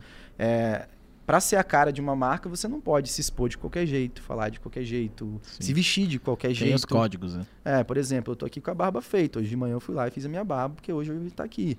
E a minha figura, a minha imagem, que o meu público me conhece, não é com barba. Então eu sou esse cara. Fui gravar esse- essa semana também, barba sempre feita. Cabelo, tentando sempre manter o mesmo estilo, o mesmo Hum. arrumado. Identidade visual, camisa preta. Pouca gente sabe disso, pouca gente fala disso, né? Sim. Mas faz parte do trabalho, né, Tomás? São os códigos, né? São os códigos. Eu lembro, eu nunca vou esquecer essa história, Felipe Neto que me perdoe, mas a gente tava em Las Vegas e ele queria ele tinha parado o canal pra empreender, ele tinha Paramaker na época. E aí ele falou assim: "Tomás, eu vou voltar a ser o número um. Eu número um do quê, Felipe? Do YouTube, vou voltar pro YouTube. Aí eu falei, caraca, porra, que top, né? Qual vai ser a sua estratégia? Aí ele contou a estratégia e tal. Aí ele falou, e a primeira é agora. A gente entrou numa loja de cosmético. Porque ele falou que o público que mais. Ele tinha feito um puto estudo, é um cara muito inteligente de YouTube, assim. E ele Ah, com falou: o público que mais assiste é, é tantos a tantos anos que é adolescente e criança. E eu tenho 30 anos. Eu preciso ficar jovem. Juro. Aí ele começou a comprar todas as bases, maquiagem, não sei o que lá. Eu nunca tinha visto, tipo assim, esse. Aí eu falei assim, cara, olha o que o cara pensou. Ele pensou nos códigos, tipo, de imagem, de como ele ia passar. Aí ele falou, tipo, eu, eu odeio gameplay, mas eu vou fazer um quadro de gameplay por semana. Eu não jogo nada. Aí ele começou a fazer Minecraft. Porque era o jogo mais visto na internet, no YouTube. Então, assim, era tudo estratégico, é um personagem, entendeu? Perfeito. E aí é isso, assim, tipo, e ele entende E é todo maior, esse código. Ele, é ele chegou Não, a ser o maior, ele passou todo mundo. falar uma lição que eu acho que, que eu tive depois de muito custo, que foi entender que em determinado ponto vira um negócio. Tá? Vira. Por muito tempo, como eu disse, era o Daniel. Então era assim, era o meu perfil ali. é, tinha uma, já tinha uma situação financeira confortável, ganhava algum dinheiro com o perfil, mas aquilo ali para mim estava longe de, de eu conseguir vislumbrar que seria o, o- a principal fonte de renda, aquela coisa toda. E quando deu essa virada de chave, que eu falei, cara, isso tem que virar um negócio, você realmente pensa muito mais no que você vai fazer, né? O que, que eu vou colocar ali? E hoje eu vejo que ainda tem muitas pessoas que trabalham na mídia social, tá? Que fazem de qualquer jeito. Eu Sim. fico impressionado. Tipo assim, o cara vai postar um negócio que às vezes vai dar um, pode dar uma repercussão negativa para a imagem dele e ele não se preocupa. Não. Eu não tô falando também do cara se podar de fazer aquilo. Uhum. Só que não é uma brincadeira. Eu acho que chega um determinado ponto que determinados perfis ou Virou uma empresa. virou uma empresa. é. O Como Flow eu disse, tem pessoas que precisam. É o Flow, É, o o exemplo do Flow, Flow. no- O Flow é o exemplo. né? Quantas pessoas dependem do negócio, entendeu? Então, é, às vezes uma besteira que eu faço, vou dar um exemplo para ficar mais claro para quem tá acompanhando a gente. Eu tava gravando, né? E a- a- o diretor lá é super criativo, muito bacana trabalhar com ele. Ele teve uma ideia, por que, que você não, não faz uma cena assim de sunga? Aí eu falei, cara, não tem problema nenhum. A pessoa que gosta de usar sunga, tô tranquilo e tal. Eu falei, cara, mas esse não sou eu. Meu público, ele sabe que eu não sou o cara que fica postando fotos sem camisa, é, de sunguinha e tal. Eu vou gravar um curso em que eu vou estar de sunga, sabe? Eu falei, isso não, não condiz com a minha imagem. É, e é legal falar isso, não é? Porque, cara, é é a mesma verdade. coisa sem camisa. Eu falei, meu Lógico. público, ele tá acostumado a me ver arrumado. É, e- É o personagem, velho. é o personagem. Entendeu? Se você usa preto e de repente tá usando branco do nada, o cara vai te encontrar na rua, às vezes ele nem te reconhece. A gente reconhece. As Entendeu? pessoas não conseguem processar que você. As pessoas estão acostumadas. Acho que não as pessoas. O ser humano, é, ele, é- ele é- A mente dele é feita através de histórias, né? Ele processa as informações através de histórias. Você falou da jornada do herói. E assim que ele. E ele tem muita dificuldade de ver um personagem que é muito profundo, tem várias faces. Ou o personagem é bom, ele é ruim, ele é branco, ele é preto, ele é amarelo, ou ele veste assim, ou ele usa roupa assada, ou ele usa uma arma no- no- na história tal. ou ele, ele tem dificuldade de pensar, pô, é um cara que ah, é sério aqui, mas quando ele tá, sei lá, em casa, ele é tranquilo, é descontraído. Ele, ele não vê isso, né? Então, se ele te vê sempre com uma certa postura, quebra na cabeça dele a informação se ele te vê de modo diferente, né? É. Então, acho que faz todo sentido isso. E às vezes não é assim, você tá sendo legítimo, você só tá tomando cuidado porque você sabe que a pessoa não vai ter a maturidade de te entender, né? Fica aquela pro- interrogação na cabeça, eu É. acho, né? Confunde, falta congruência, assim. E isso né? mudou, sabe, Jimmy? Quando eu entendi o negócio, é, que era um negócio, na verdade, eu falei, cara, eu preciso levar isso um pouco mais a sério. Não que eu não levasse, mas na questão de selecionar os conteúdos que eu iria colocar de acordo com o que o meu público precisaria realmente, eu gostaria de acompanhar. Isso mudou completamente o jogo, tanto stories quanto feed, que hoje o Instagram é a minha principal rede, então eu falo mais dela porque realmente é aquela que mais impacta. O TikTok veio em janeiro desse ano, foi até uma surpresa. Bem bom o seu TikTok. pois é, e com Voou, né? Tá três voando. meses e meio, nós estamos com mais de 80 mil seguidores lá. É uma rede até que é natural ter certas explosões mesmo. né? Às vezes um vídeo viraliza, o cara bate 100 mil, um negócio muito louco. Louco. É, então, eu confesso que eu nem sou o que mais viraliza lá, mas é o que eu sempre falo. Às vezes, se você não tem o, o talento, você entra com o esforço, com a constância. Sim. E eu falo que minha principal qualidade, eu, eu acho que é a consistência. Porque nesse tempo, desde que eu comecei a fazer vídeo pro TikTok, pro Reels e pro YouTube Shorts, e pro Kuai também, a gente pode falar, porque eu também posto lá, eu não deixei de fazer vídeo nem um dia sequer. Caraca. Caraca. Todos os dias eu postei vídeo. E vídeos novos, eu não repeti Uhum. um vídeo, sabe? Eu faço os mesmos modelos, nem você Aham. falou, eu escalo, eu coloco volume naquilo, mas eu mudo o vídeo, eu Sim. altero a forma de falar, a entonação. E lógico, você vai evoluindo também, né? O vídeo, Que se você olhar o primeiro vídeo Sim, do Jimmy lógico. também, eu tenho certeza que Nossa. foi assim. O time É, tem um vídeo no veja. sofá muito bom, velho.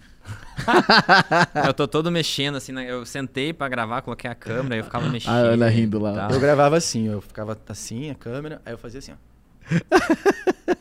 Não, até hoje no podcast eu fico andando, girando pra um lado pro outro. Aí eu olhava o vídeo assim, eu quieto. falava, cara, mas por que, que eu tô me jogando pra frente assim? né? Autista, né? é, se fosse um É a microfone tipo nervoso. esse, eu acho que ia fazer assim. hum, hum.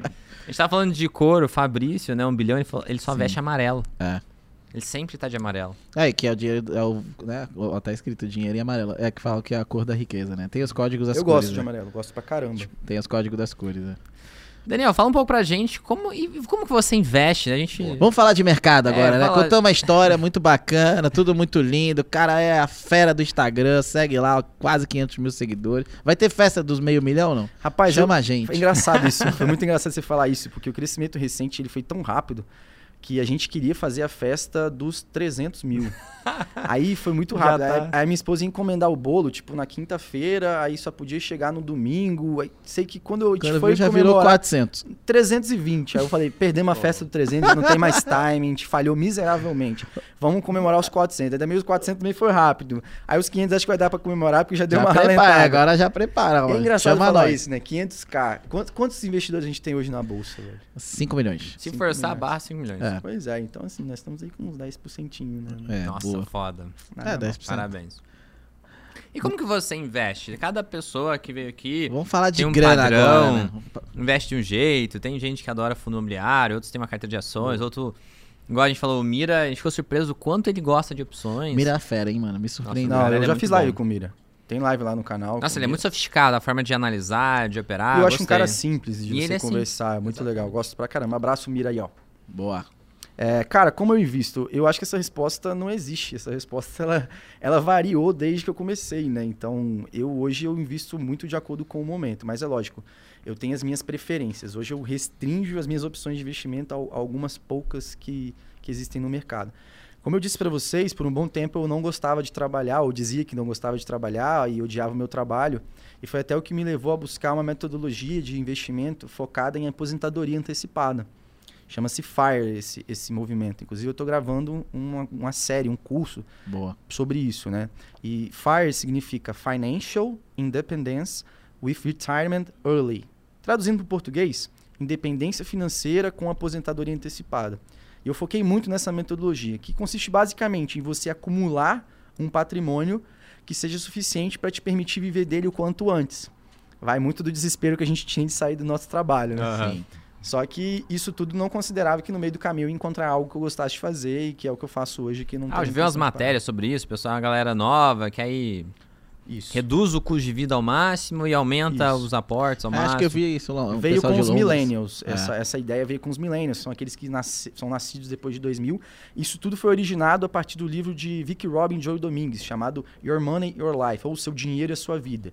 E nesse livro ela soltou um conceito de FIRE, né, que não existia até então, lá em 92, mas foi depois de 2000 que isso se popularizou e virou um movimento. Se você Caraca. botar hoje assim, cara, nós temos muitas pessoas, principalmente nos Estados Unidos, que aderiram ao movimento e o que mais existe é a blogosfera, né? Os caras que vivem nos blogs lá postando as trajetórias FIRE. E, cara, eu gosto muito dessa metodologia e devido a essa circunstância que eu falei do trabalho, eu busquei muito acumular o patrimônio em ativos geradores de renda. Uhum. Então, isso responde um pouco a pergunta de vocês. Aí, por exemplo, quais são os ativos geradores de renda para quem está acompanhando a gente que eu mais gosto, por exemplo, né? Existem ativos geradores de renda na própria renda fixa, que são os exemplos do Tesouro Direto com juros semestrais. Eles não são as melhores opções no início, porque geralmente você ainda está acumulando e eles não permitem que você use tanto os juros compostos, né? Porque você está sempre sacando. E quando você é jovem, ainda está nessa fase de acumulação, que eu costumo chamar, você não precisa desse dinheiro ainda. né? Você não precisa usufruir disso. Então, nessa- existe essa opção.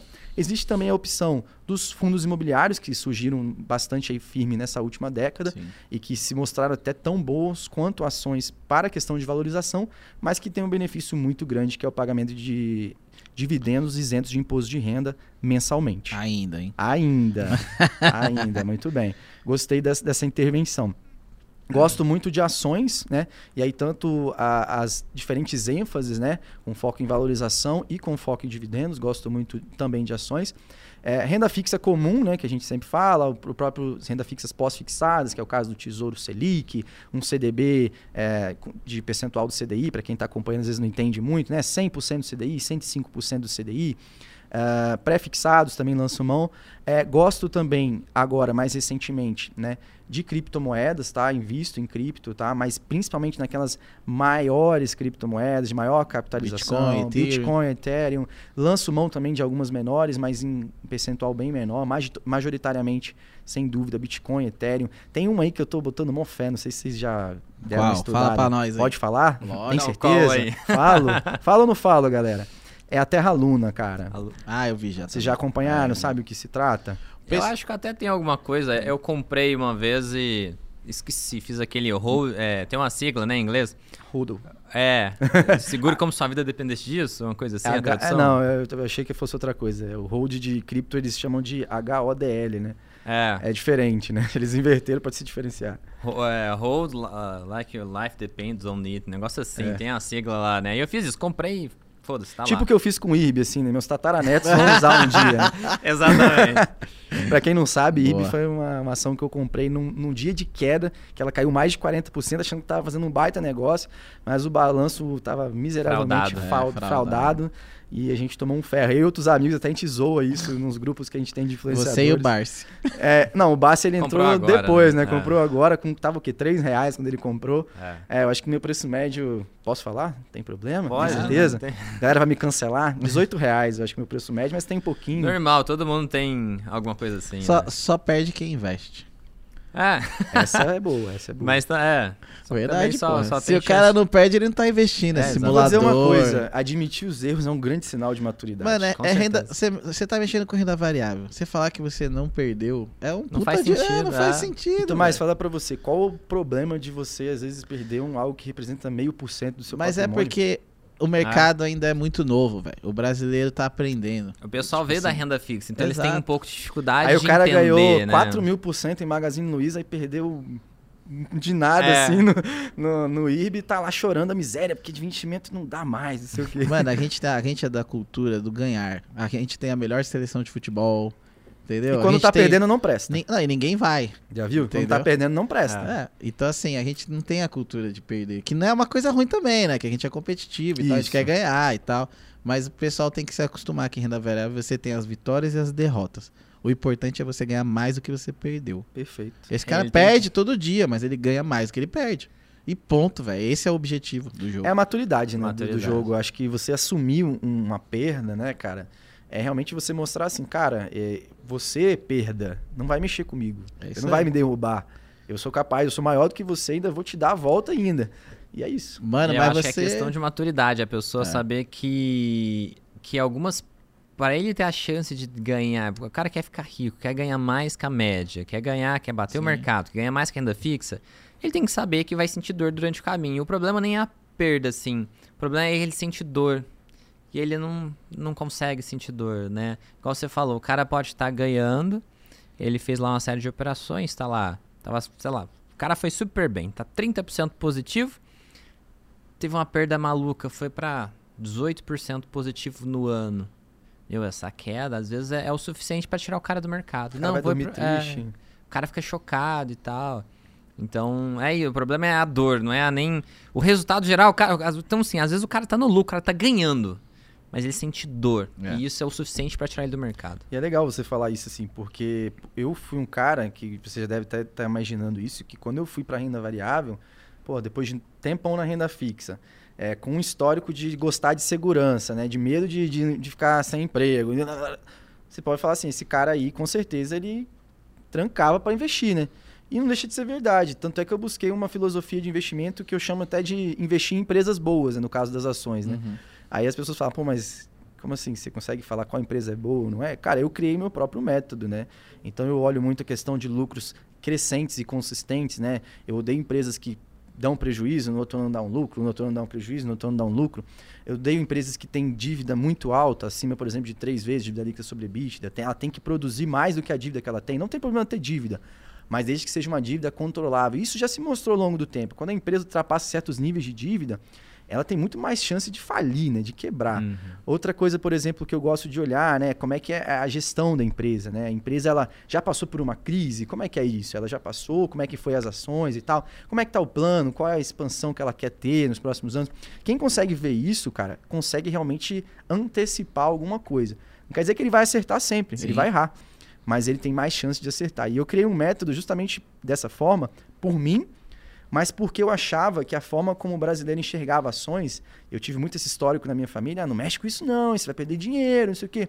Que eu chamo até do tiozão do churrasco, né? Quase todo mundo. Você tem. chega no churrasco e fala assim, pô, comprei X mil ações e tal. Aí o seu tio fala assim, cara, não mexe com isso não. Mas você já comprou ação? Eu falei, não, não sei nem como é que é, né? Mas não faz isso não, porque você vai perder, velho. Ah, um amigo meu, né? Tipo, É, um amigo meu perdeu, É. hein? cuidado, você vai se dar mal. Então, é mais ou menos isso. Então, eu criei esse método pra quem? Pros meus alunos, pros meus seguidores, pra aqueles que eu acho que são parecidos comigo no sentido de segurança, falarem assim, cara, dá pra investir em ações. Desde que, qual é o único pré-requisito? Que você entenda que isso não é pra curto prazo. Até hoje eu Uhum. passo raiva nos meus comentários, nos meus directs, porque hoje mesmo, antes de vir pra cá, eu tava olhando um comentário, é que eu fiz um post hoje de manhã em que eu falava três empresas e quanto eles renderam em dividendos nos últimos, no último ano. E o cara fez a conta. Tá, mas rendeu isso em dividendos, mas se você for olhar a cotação, ela perdeu isso tanto, e não sei o que, e você ficou no negativo. Aí eu falei, pô, você- não dá pra analisar em um ano nenhum tipo de, de horizonte de ações, cara. Você vai se dar mal nesse tipo de análise. top. É, não faz sentido nenhum. Teve uma grande alta de juros, tudo caiu e aí ele quer.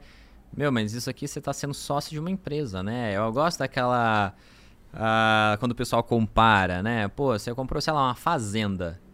Ela te deu lá a sua renda, caiu na sua conta, você arrendou, sei lá, comprar cana. O pessoal do interior adora esse exemplo que eles entendem.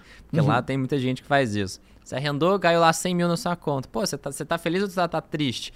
Aí chega um cara e fala, ó, te dou um milhão nessa fazenda. O outro fala, te dou 800 mil. Aí você, porra, me deu 800 mil. Quer dizer que eu perdi 200? Não, caramba, caiu 100 mil na sua conta e você tem a fazenda. Cala a boca, continua, mesmo, é, né? dá na mesma. Depois você vai receber mais 100 mil, depois mais 100 mil, a fazenda é sua. Você não tá perdendo dinheiro, É né? É legal isso. Esse é o pensamento. E... e- Mas, mas eu ainda não entendi muito como que você faz. Queria Pô. entender um pouco melhor. Vamos aprofundar. divisão? É, Legal. porque assim, eu- você falou um monte de... Sim. né? Eu Primeiro eu quis falar os que eu acredito, Boa. né? Porque. E aí faltou falar só de investimentos no exterior, que eu acho que hoje é Você mais que fundamental. Dolarizei boa parte do patrimônio. Inclusive, esse ano eu fiz um movimento bem interessante. Assim, eu estava muito posicionado em ações brasileiras. É, tivemos uma queda no final do ano e tivemos, ensaiamos uma recuperação que ainda está acontecendo em ações. Eu aproveitei algumas posições e dei uma reduzida e também aproveitei o momento do dólar para dar uma, uma, uma alternada, né, jogar para dólar. Só que estou deixando ainda em caixa já numa expectativa aí com a queda dos juros americanos, que eu acho que já está impactando, Uhum, mas que ao meu ver podem impactar ainda mais a bolsa americana. boa. Já estou posicionado, né? Eu, eu nunca gosto, sempre falo com os alunos, com os clientes, com os amigos, cara, tenha uma, uma, uma posição, né, a sua carteira, que se beneficie do maior número de cenários possível. Uhum. Então, por exemplo, estou posicionado lá fora, mas tenho caixa. Então, eu tenho as duas coisas. Eu tenho tanto, eu vou me benef- beneficiar se caso realmente os juros não subam, a bolsa americana continue subindo, como vem fazendo nos últimos 10 anos, Uhum. e também vou me beneficiar caso tenhamos uma pancada, né? Então vou conseguir comprar ativos a preços mais descontados e ganhar dinheiro com isso. Mas respondendo a sua pergunta, né? Hoje eu gosto muito da estratégia de ter um pouco de renda fixa em carteira, tá? Eu tenho renda fixa, principalmente pós-fixada, nesse momento da Selic é, é praticamente é, no-brain, né? É você chegar e deixar ali no, na Selic rendendo quase 1% ao mês, então tá bem interessante. E eu não tenho isso muito fixado, cara. Por exemplo, eu gosto muito de jogar conforme o jogo está se processando. Entendi. Eu considero, por exemplo, para deixar boa parte do, do meu patrimônio hoje em Selic, uma eleição que está por aí, né? A inflação que a gente tem, que muita gente estava achando que ia cair, e eu já esperava que não fosse cair, né? Aí veio guerra ainda, que atrapalhou Uhum. mais ainda, preço do combustível, que subiu pra caramba, e outras coisas que, ao meu ver... Só você olhar, é, pelo menos não sei como é que tá aqui em São Paulo, o preço dos imóveis, cara, tá uma coisa absurda. Onde eu moro, assim, o preço dos o valor dos aluguéis, né, o custo dos aluguéis tá absurdo. Uhum. E aí, mais uma vez, é, fundos imobiliários, de certa forma, eu acho que hoje são uma, uma baita oportunidade, tá? Eu não sei se a gente vai ter. legal, Né? É, eu tava até conversando com um amigo antes de vir para cá, ele é especialista em fundos imobiliários, e ele. A gente tava conversando sobre precificação de fundo imobiliário. Se você for pegar alguns fundos imobiliários, cara, a última vez que eles estiveram nesse patamar de preço foi em 2013. Uhum. Assim, Hum. questão de preço sobre valor patrimonial e outras Aham. coisas mais, né? Questão mesmo de, de, de- do yield que ele está pagando em relação ao que ele realmente tem de imóvel.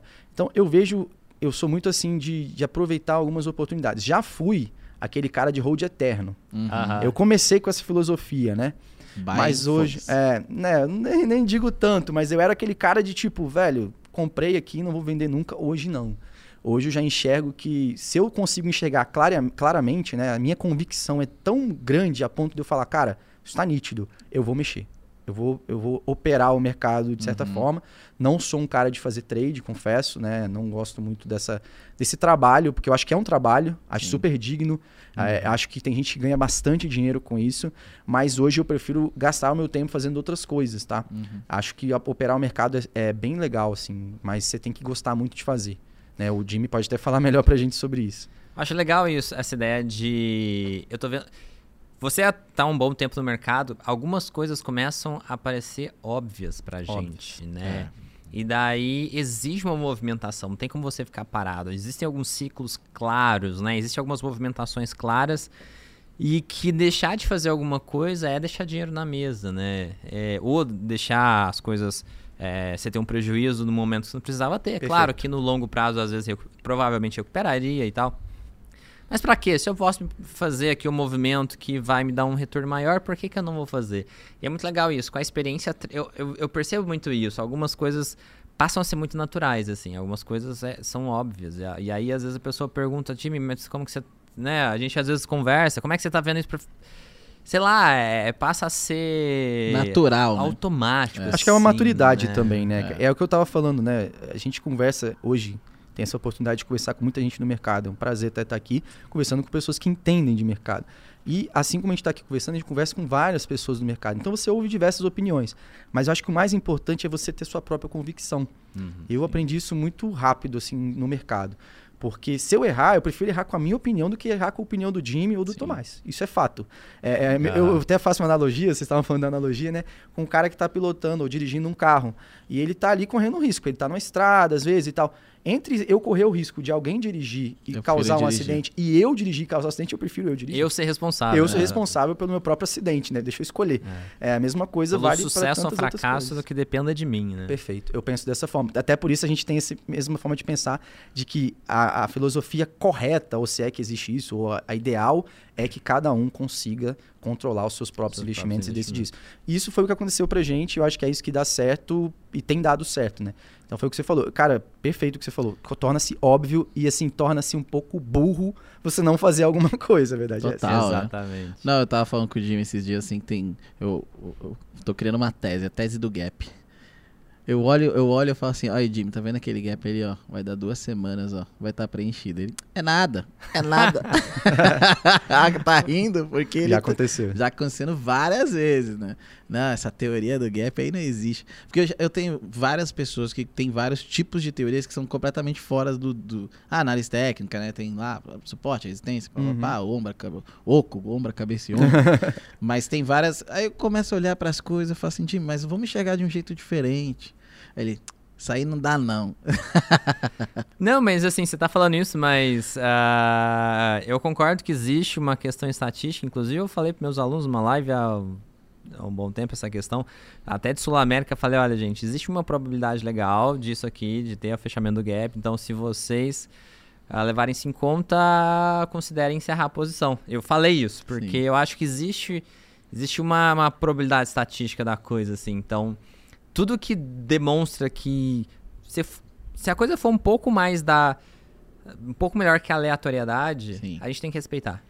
Mas- e em trade a gente tem que ver isso. Tudo que acontece com um pouco mais de frequência que o aleatório, a gente tem que levar em conta, né? E. Mas eu acho que são formas de enxergar o mercado, entendeu? Então, assim, você usa alguns tipos de, de, de índice ou, ou de informação, né? Que você faz uma leitura daquelas informações e para você, naturalmente, é como se você estivesse pilotando um avião e aquele bando de, de botão e tela, né? Eu falo que o, o Profit é, uma, é um tipo um negócio de avião, que quando você liga não tem nada, de repente você tem que configurar tudo.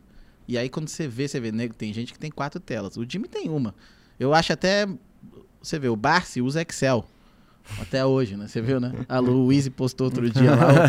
ele, é assim que ele acompanha o mercado. Tem um puta Excelzinho assim, uma telinha quadradinha assim. Eu conheço mais gente também que usa Excel, acho que. E aí você vai usar. numas corretoras, maluco, com cinco telas, o outro com uma tela gigante e tal. Aí você fala, É uma "Caraca, de notícia, uma É. de gráfico, outra de gráfico. Então cada um tem a sua forma de enxergar o mercado, entendeu? Cada um ganha o dinheiro do seu jeito. O importante é ganhar dinheiro. É, e hoje, foda-se. respondendo Entendeu? até mais uma vez aquela pergunta, hoje me- se você tivesse que me perguntar o que, que eu me considero, eu me considero completamente um buy and hold, só que com é, intervenções de convicção. De cenários, assim. De cenários. Ó, tá acontecendo tal ciclos. coisa, vou mudar. É, eu sou o cara assim que, se você tivesse que dizer uma frase importante para quem quer investir, eu diria, cara, compre ativos, que é justamente o que Robert Kiyosaki fala lá no Pai É, Rico, Pai Pobre, que sim. faz sentido completamente no final da vida, você tem que ter ativos, que é aquilo que as pessoas mais ricas acabam tendo e que pagam o custo de vida delas. É. Então, o Pai Rico aconselhou muito bem. Quem não leu esse livro, eu aconselho muito que leia. né? Então, só pra eu tentar entender, você usa o fundamentalismo, Fundamentalismo. exatamente. você analisa balanço, vê como é que funciona, aí você, vai lá e se posiciona naquela, né? Você Isso. também olha gráfico, não? Tipo assim. Olho muito pouco gráfico, mais para questão de entrada, momento de Boa. entrada. Como eu tenho assim muito pouca preocupação com a saída, justamente porque eu não faço tanto trade, eu acompanho sim na hora de sair, mas é muito mais na entrada para ver se realmente há algum momento melhor do que eu estou querendo entrar e tento também sempre entrar de forma parcelada. Nunca entro com um montante muito grande assim, eu vou É, acompanhando. Você vai Entrar de forma parcialmente. gradual é legal. Ah. Então, é, porque ah, buy and hold tem, faz mais sentido, na real, fazer esse tipo de. Isso. E aí eu- então eu entendi que aí você usa um pouco em fundos imobiliários. Isso. né, Hoje, inclusive, renda. já é o maior percentual da minha carteira de fundos imobiliários. Que é uma coisa que faz parte daquela filosofia que eu, Eu falei gosto, do FIRE.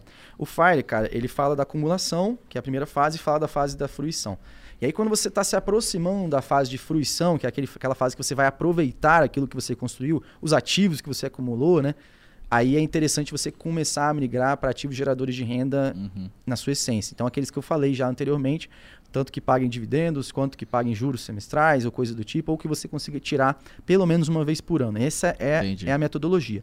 Então, como eu acredito já que já está interessante, eu quis já começar a migrar uma parte para fundos imobiliários, até, inclusive postei hoje no Stories, né, a galera vai à loucura, eu coloco assim, aquela, aquela mensagenzinha ou da corretora ou de algum Ah, aplicativo. quantos dividendos É, não, eu coloquei hoje, velho. Hoje eu falei, essa eu tenho que postar, velho. Aí tinha lá, não sei quantos mil lá que entrou.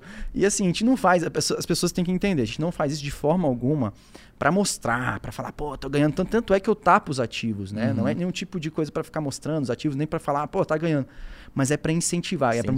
motivar. É que nem o cara que é, é blogueiro Mostrar que é fitness. possível, né, Não, velho? e o cara que é blogueiro fitness não vai na academia e posta Sim. lá o treino dele, velho. Tem que mostrar o Exatamente. tanquinho, Esse é o né, meu velho? treino, velho. Esse é o meu tanquinho. É. Que eu não tenho, ó, pode olhar aqui, eu não tenho tanquinho, mas tem.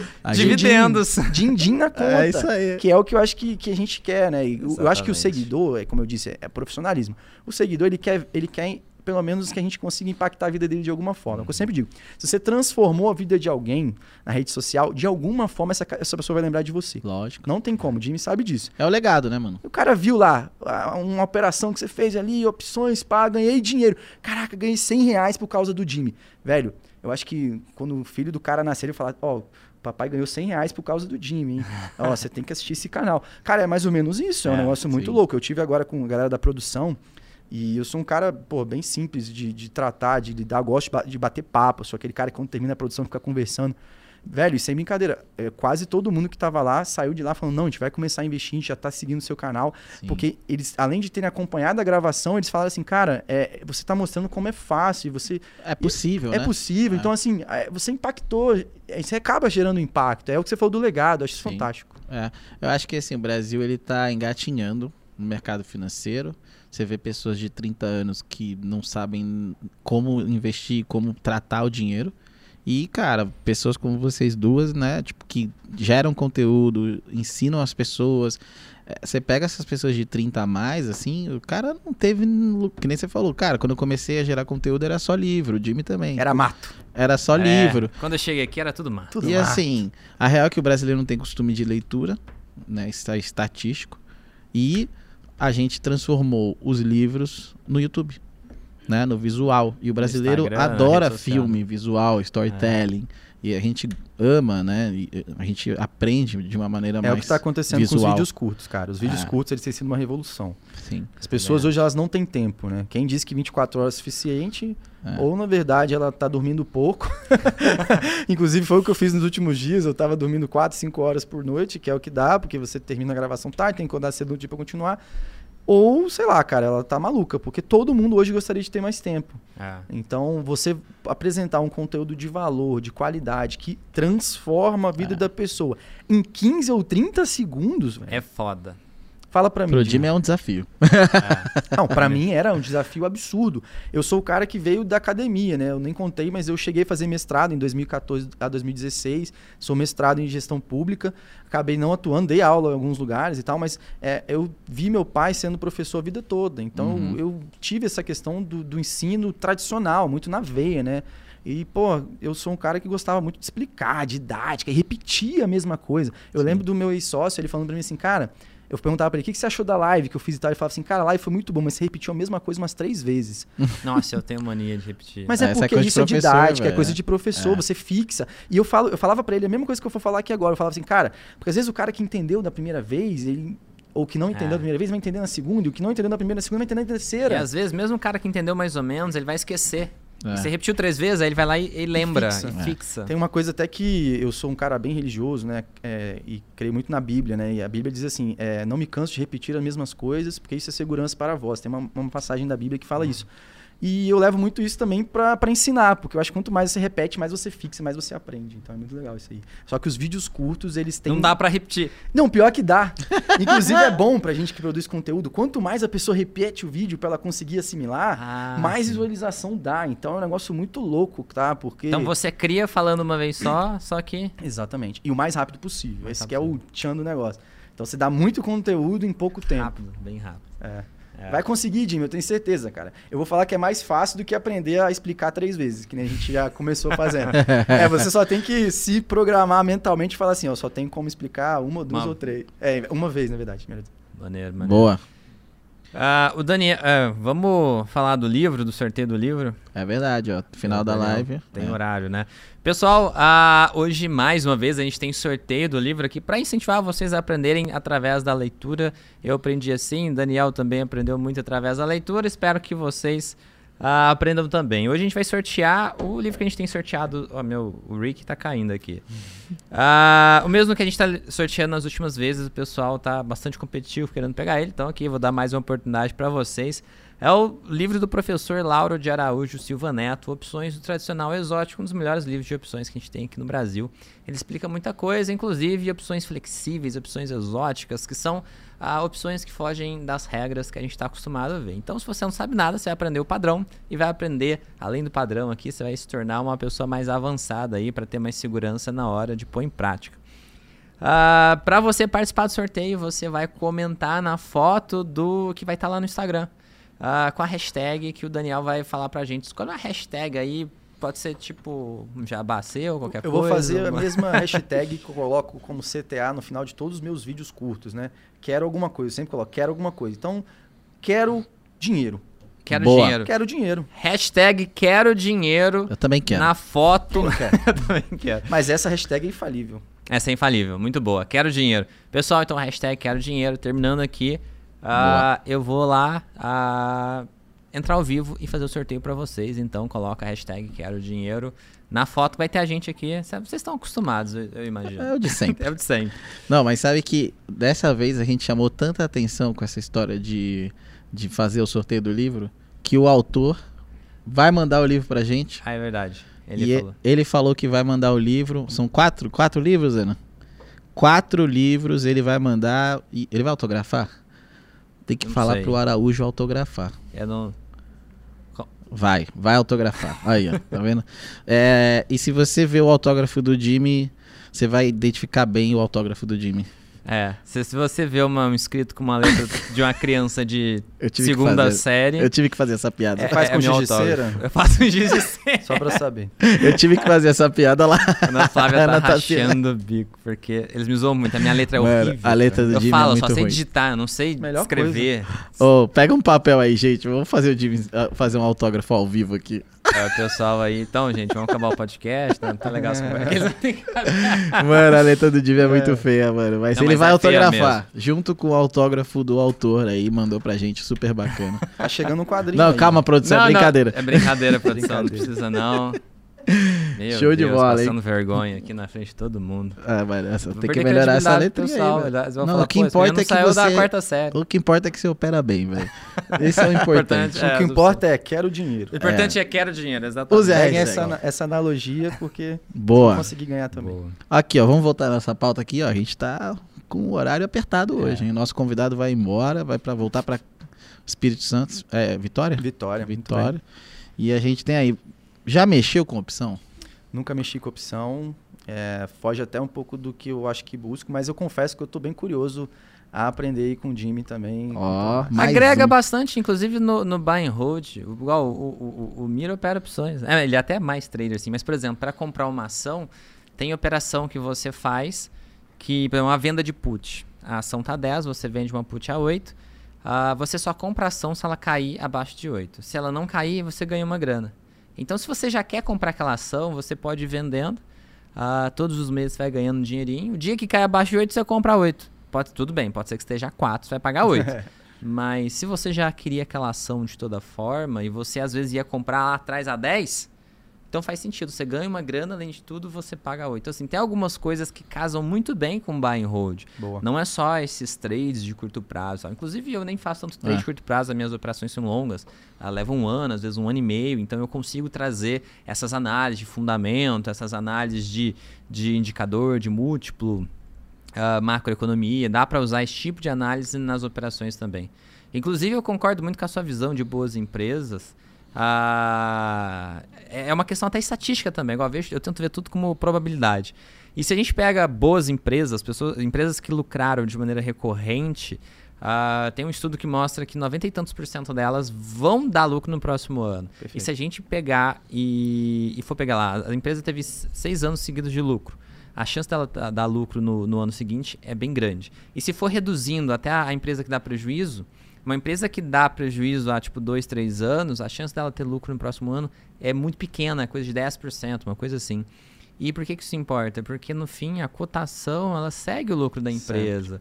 Então, essa visão que a gente traz, às vezes o, o pessoal que vem do trade, às vezes tem dificuldade de ver essa visão de boas empresas e tal, mas na realidade, se a gente for ver, é uma questão estatística, é uma espécie de um de um trade ali, né? Claro, é uma visão de investimento, é uma visão- visão diferente, mas existe todo um embasamento para para ser isso, não é só isso, não é ah, só discurso, é realmente existe uma vantagem estatística que vai fazer você ganhar mais dinheiro do que um cara que vai ficar comprando empresa ruim sempre. Pois é. é quem geralmente não, não olha nada de fundamento é um cara que está totalmente ligado à cotação. É, aí pode até fazer algum sentido para um trader, né? Fazer uma coisa como essa. Isso aí na minha Tipo, quando experiência. o prazo é muito curto, É, né, das exatamente. coisas. Porque mesmo a cotação, ela vai ser muito impactada ah, no longo prazo. Exatamente. Ela sempre tenta voltar pro fundamento, que é o que a gente, que o investidor de longo prazo acaba vendo. É, inclusive uma das coisas que a gente busca como investidores é justamente comprar boas empresas a preços menores do que elas valem realmente, Sim. né? É a, aquela diferença, aquela dicotomia entre preço e valor. Ah, ela está custando isso, mas ela vale É. hoje isso. E aí o que diz Exatamente. isso é justamente o lucro que você acabou de citar. A gente tem um lucro astronômico. Eu vejo muito isso em algumas empresas, por exemplo, que eu acompanho. Não sei se posso falar também. Pode, É o caso de. Prio, por exemplo. É, eu acompanho bastante a empresa, gosto até. Aí o mercado internacional mostra lá que o, o gráfico de, da- do petróleo está disparando. E aqui, na Bolsa Brasileira, Prio está caindo. Uhum. Sendo que, teoricamente, ela se beneficia. Lógico que não podemos falar de curto prazo, né? Mas se for uma coisa mais prolongada, é, não faz muito sentido, né? Então, é, é aí que entra o bom investidor que consegue diferenciar preço e valor e ganhar Exatamente. com essas diferenças aí. Exatamente. De certa forma, ele está arbitrando o valor, que é uma coisa Exatamente. que algumas pessoas veem como subjetivo, mas ele consegue ler né, onde está o valor e ele arbitra isso aí, né? Ele, pa- ele para de ser alguém que está sendo levado pelo mercado, né? Que está investindo ali. Ele passa, na verdade, a você falou, fazer o que você falou, né? Ele arbitra, ele decide, ó, aqui É. tá barato, eu compro. E quando você compra, geralmente, se tiver um movimento comprador, o que, que tende a acontecer com o preço da ação? É subir. É subir. É justamente isso. Então, se todo mundo enxergar que tem, tem valor escondido, né? Valor Sim. não percebido ali, É. todo mundo compra e a ação sobe. Na prática é isso. Você para de ser um, um mero espectador no mercado. Boa. Exatamente. Eu, eu- eu acredito muito nessa visão. Inclusive, Prio, se a gente vê o gráfico, ela tem uma correlação interessante com o petróleo. Às vezes ela, foge da correlação por questões absurdas, né? Por, sei lá, por questões de momentos de mercado, né? E interessante como ela traz um valor de boa administração, né? Se a gente pega o- a contabilidade dela, é muito bonitinha, lucro crescente e tal. O pessoal faz, fez um trabalho muito bem feito. E a gente comparar ela com Petro ou com alguma outra petrolífera, mesmo que ela correlaciona com o petróleo, ela sempre destaca, ela sempre desgruda É. do gráfico do petróleo, porque a empresa é muito bem administrada, né? Tá aí o, o valor, né, de uma boa administração, de uma boa Que equipe. vem até uma coisa óbvia, né? Que nós estávamos falando de não deixar de fazer as coisas óbvias, né? Estamos em ano eleitoral, combustível altíssimo. Sim. Quem tinha Petrobras e conseguiu vender no topo e trocar por Prio, por exemplo, que estava, como eu te disse, com um valor abaixo percebido, ganhou bastante dinheiro. A Prio virou queridinha dos especialistas, né? Eu vejo bastante o pessoal, os especialistas. Eu ganhei né? bastante, mas demorei, Analistas. confesso, a entrar. É, mas eu queria ter entrado antes ainda. Teve uma época que eu estava acompanhando, ela tinha dado uma porrada, acho que 300 e poucos por cento. Sim. Ela fez coisas assim, extraordinárias. É.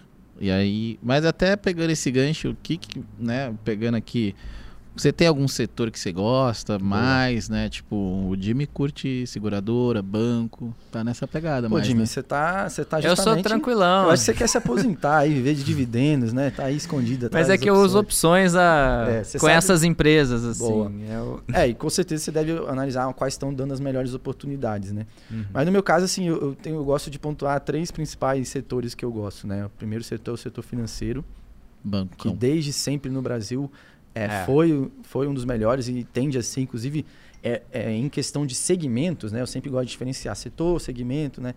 É, subsetor, por exemplo. É, em questão de segmentos, é o que tem o maior número de segmentos que eu considero bons, né? Uhum. Então, nós temos dentro Uhum. do setor financeiro, segmento de bancos, muito bom. Muito segmento de seguradoras, muito bom. E tem outros ainda que são tão bons quanto. Então, tem muita oportunidade. Eu gosto de um setor que ele ainda está um pouco, às vezes, andando de lado, mas eu vejo muita perspectiva no Brasil, que é o setor de saúde, tá? Eu gosto bastante do setor de saúde. E também gosto muito do setor de energia, tá? Eu acho assim, eles vão ter que sofrer uma transformação absurda. O setor de energia ele vai ter que se transformar, é, principalmente devido a essa mudança que a gente vai ter agora, provavelmente de carros elétricos e tal. Eles vão ter um desafio absurdo. Tem, já, não sei se vocês chegaram a ver uma, uma reportagem que dizia que até 2030, né, todos os carros do mundo que de- devem ser elétricos. Tem uma parada assim que está É. rolando, né? E aí, pra proporcionar essa energia, eles vão ter que crescer. Exatamente, já estão, né? Isso que eu acho que é legal. Quando você entra para ver as empresas, maiores empresas do setor de energia, elas já estão investindo em, energias alternativas já para explorar esse mercado. E eu acho que, assim como a pessoa que investiu em Tesla, investiu em NIO e outras empresas que estão se beneficiando desse movimento, as empresas de energia vão se beneficiar desse movimento, já estão Uhum. começando isso, tendem a amplificar isso. E é aquela história, você tem que antever certos movimentos. Você não pode É, é. entrar depois que todo mundo já viu uma Você coisa. tem né? que posicionar primeiro. Quem né? entrou naquela tese lá, se eu não me engano, de, de urânio e outras teses, já está ganhando aí, né? Com certeza teve que se antecipar nisso, e investir no Exatamente. exterior lá. A gente trouxe aí um convidado que É. fez esse movimento aí. Ah, eu fiz uma posição, mostrei em É. público e o... uma galera me copiou e me agradeceu, porque da forma que eu operei, o pessoal ganhou lá. É. semicondutores, por exemplo, é, um- é um mercado. É. Pô, a pandemia Quando- mostrou isso. Então, só pra deixar bem claro pra galera, assim, você tá falando mais de VEG, é, dá um... Não, não, VEG não. VEG Não? tá mais na parte de motores. Eu gosto da empresa, mas em questão de setor, eu acho que ela, ela tá mais segmentada num, num segmento de motores e tal. Tem lá o, o nome exato, eu não tô lembrando agora. Eu gosto mais das empresas do setor financeiro, setor de saúde, aí vou citar algumas, por exemplo, eu, eu tenho muito Fleury. Fleury, tem muita posição em Fleury, tá? Inclusive, Fleury comprou os dois principais laboratórios do Espírito Santo 100%. Caraca, E são Ah, excelentes laboratórios. Sim. Tá, excelentes laboratórios que eu frequento há anos, né? Porque são os melhores laboratórios Fez um trade cidade. recente, né? Você, Fiz. com Fleury. um né? trade pra Júlio. É, ela teve uma queda aí nos últimos meses, tá? Ao meu ver, tá uma- um bom momento, inclusive, para entrada para quem vai segurar, para buy and hold. Inclusive, gosto e tenho aumentado posição. Mas é, ela realmente sofreu um pouquinho nos últimos meses, tá? Uhum. É, no setor de energia, eu gosto muito de energias do Brasil, tá? Ah, tá. É, tem umas que eu tô namorando já tem algum tempo, a ES, por exemplo, acho que é uma empresa que está vindo com um pouco mais de inovação e aí entra nessa pegada que eu falei com vocês de empresas que vão se beneficiar de movimentos, Desse crescimento do mercado. movimentos que ainda não aconteceram, né? Uhum. Hoje a Energias do Brasil está muito bem posicionada para o que nós já temos hoje. E aí vem aquilo, né? Você pode diversificar, você não precisa ter nem só uma, nem só outra. Você pode pegar mais uma que está ganhando agora, está se beneficiando, está expandindo, está crescendo, e pegar uma que vai se beneficiar de um movimento futuro de forma mais intensa. Então eu gosto dessas duas pegadas. Uma outra empresa que eu gosto do setor de saúde, né, que ela mescla um pouquinho com varejo também, e eu acredito muito, até falei disso no podcast que eu fiz segunda-feira, é a Drogazil, cara. Eu gosto bastante dessa pegada, dessa. É Eu gosto mesmo? Eu gosto bastante. Eu acho que quem já foi no exterior, já viajou para os Estados Unidos e já viu algumas farmácias que nós temos lá, Uhum. é, sabe que lá não se vende só medicamento, nem É. só produtos de higiene pessoal, igual nós vendemos aqui. E aí um movimento que começou lá nos anos 2000, né, se você pegar, quando o Drogazil começou a sua, sua expansão, que é de ter uma farmácia em cada esquina. A gente até brinca, Sim, né? Um é. dia tudo isso aqui será Drogazil Simba. então hoje isso já é uma realidade. Ao meu ver, isso tende a continuar. Se você pegar o guidance da empresa, eles querem expandir ainda mais no ano de 2022, eles não param, tá? É. Eu não vejo muito aqui em São locais. Paulo. Eu morei no Rio um tempo e no É. Rio era. Mas mano, é no raia drogazil, né? Aqui tem droga raia pra caramba. Ah, tem droga. É, Raia Drogazil, não é? Verdade, verdade. Eu falo no Drogazil- Rio, no Rio é É Drogazil. Drogazil. Então, no É. Espírito Santo também. É. Acho E- que é uma E estratégia. assim, né? mano, era uma cada esquina Não, real. é bizarro, cara. Eu moro num bairro legal lá de Vitória, mas, cara, tem uma aqui, outra aqui, outra aqui. E assim, eu faço um triângulo, assim. Eu posso visitar É. três farmácias em menos de cinco É minutos. isso mesmo, no Rio de Janeiro também é assim. No- então, o que eu tô falando aqui em São Paulo, eu não vi muito assim, sabe? Tipo, vi E menos. o que, que eu penso, mas- assim, em relação a essa parte de farmácias, né? Que ainda hoje é só farmácias. Eu penso muito numa expansão no movimento para ficar algo parecido com o que nós temos lá fora. Uhum. Que assim, eu acho que é algo que não Supermercado, se né? fala muito, não se fala muito aqui no Brasil, não escuto analistas falando. Verdade. Mas desde que eu comprei Drogazil lá atrás, eu já tinha essa perspectiva, cara, um dia isso pode virar um mercado. E aí, é, os mercados, do, os supermercados, né, que hoje são os maiores, é, eles podem perder com certeza bastante mercado nisso, porque se nós temos várias Drogazil e nós conseguimos fazer, por exemplo, um armazém e comprar em escala, né, em quantidades maiores e tal, conseguir melhores preços e tal, eu começo a oferecer isso nos mercadinhos, isso tende a aumentar a receita. É lógico que é varejo, né? Varejo a gente já sabe que a margem tende a ser baixa, Sim. mas eu, particularmente, tenho uma quedinha também pelo varejo. Eu não falei desse setor, mas eu, eu tenho ainda Magazine Luiza. É, os meus seguidores me acompanham, eles já me ouviram falar muito de Magazine Luiza. Sempre gostei da empresa. Gosto muito da gestão, entra muito naquela linha que eu falei, de desde 2016 não dar mais prejuízo, dí- não ter dívida praticamente. Durante a pandemia, o Fred Trajano comentou que ele tinha, podia ficar dois anos fechado com as lojas que não teria. Só que cometeu um erro bem grave em relação à gestão de estoques. Se eu não me engano, foi em setembro do ano passado, né? No terceiro trimestre, eles deram uma vacilada com os estoques, compraram mais que deveriam, perderam muito dinheiro. Black Friday não foi o que deveria. Final de ano também não foi legal. É. Enfim, veio aumento A de taxa pandemia Selic. É, enfim, cara, foi o, não Pro foi a tempestade varejo, perfeita, mas eu acho que é algo circunstancial. Então, para o cara que carrega por longo prazo, que é o meu caso, não é algo desesperador. É, para quem já está curioso de saber aí, tô no lucro ainda, né? Comprei lá atrás, mas já, mas já per- eu poderia estar, já poderia ter realizado, realizei uma página, poderia ter realizado mais ainda. Hoje eu, eu vejo isso, estava muito exposto, sim. Mas não vendi, confio na empresa, gosto e acho que vai recuperar. Talvez não tanto quanto estava antes, é, quando chegou a 26 reais, se eu não me engano, por ação. Mas é, eu acho que vai esboçar aí num movimento de recuperação do Brasil como um todo, numa, num novo ciclo de, da Selic de queda ali e tal. A gente pode sim é, ver novamente Magazine Luiza porque tem competência para isso. Não porque, sei lá, qualquer coisa. Tem gestão para isso. Tem gestão. Tem gente boa para trabalhar. E na real, no fim, a gente sempre tá investindo em gente. É isso. Gente boa dá lucro. É. Principalmente empresas menores, né? Se você for pegar small caps, cara, que elas estão começando, eu ouvi isso da boca de um gestor que eu respeito muito. Ele, ele- perguntaram para ele como é que você analisa small caps. Ele falou assim, cara, eu analiso as pessoas que estão por trás. Porque para uma empresa small cap ela dobrar de tamanho não é tão difícil, né? Porque ela é muito pequena, né? Então, se você tem pessoas muito boas por trás disso, né? A chance disso acontecer é imensa. É grande. Por mais que você tenha inúmeros desafios que qualquer empresa pequena, startup, small cap tem. Tô acompanhando a hora, a gente vai atrapalhar É. ele pegar o avião. Então, Daniel, muito obrigado. Calma, Onde vamos gente fazer a te- última pergunta. Ixi. Calma. Ah, Tem que a gente tem a gente a gente fala da carreira, a gente fala do mercado e a gente fala do quê? quem vai ganhar a eleição? Quem vai ganhar a eleição? Vamos lá, tava conversando isso vindo pra cá no Uber, cara. O cara me perguntou como é que é lá em Vitória e tal. Quem vai ganhar a eleição?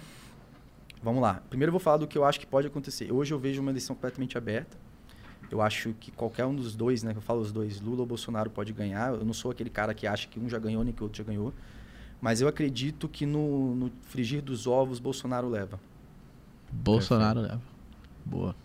É, eu já emiti minha opinião aqui várias vezes. O Jimmy, o Jimmy que tá é frustrado. concordando com a sua opinião. Eu tô frustrado por não ter Apostado. apostado. Lá atrás, a aposta tava 4 para 1 se você apostasse no Bolsonaro. Eu falei, É verdade. minha equipe, Eu, Tomás, eu influenciei errado ele. não E- faz e eu isso. posso até fundamentar a minha opinião? Pode, lógico. Eu acredito que Bolsonaro leva primeiro porque ele tem a- tá com a máquina na mão.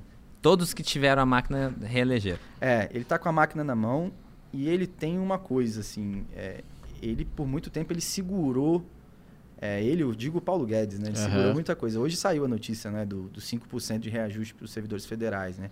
É muito pontual, né? Ah, Nós somos é, muito bonzinhos. A inflação. E é engraçado isso: inflação 10%, eu te dou um reajuste de 5% e você fica feliz e vota em mim, né? Mas é engraçado isso. É, eu até tenho um meme lá que eu posto no Instagram de vez em quando, assim, um- aquele, aquele velhinho, não sei se vocês sabem, vocês vão conseguir visualizar, aquele velhinho que, que, que o pessoal posta assim, ah, sou trader, tenho 27 anos e tal.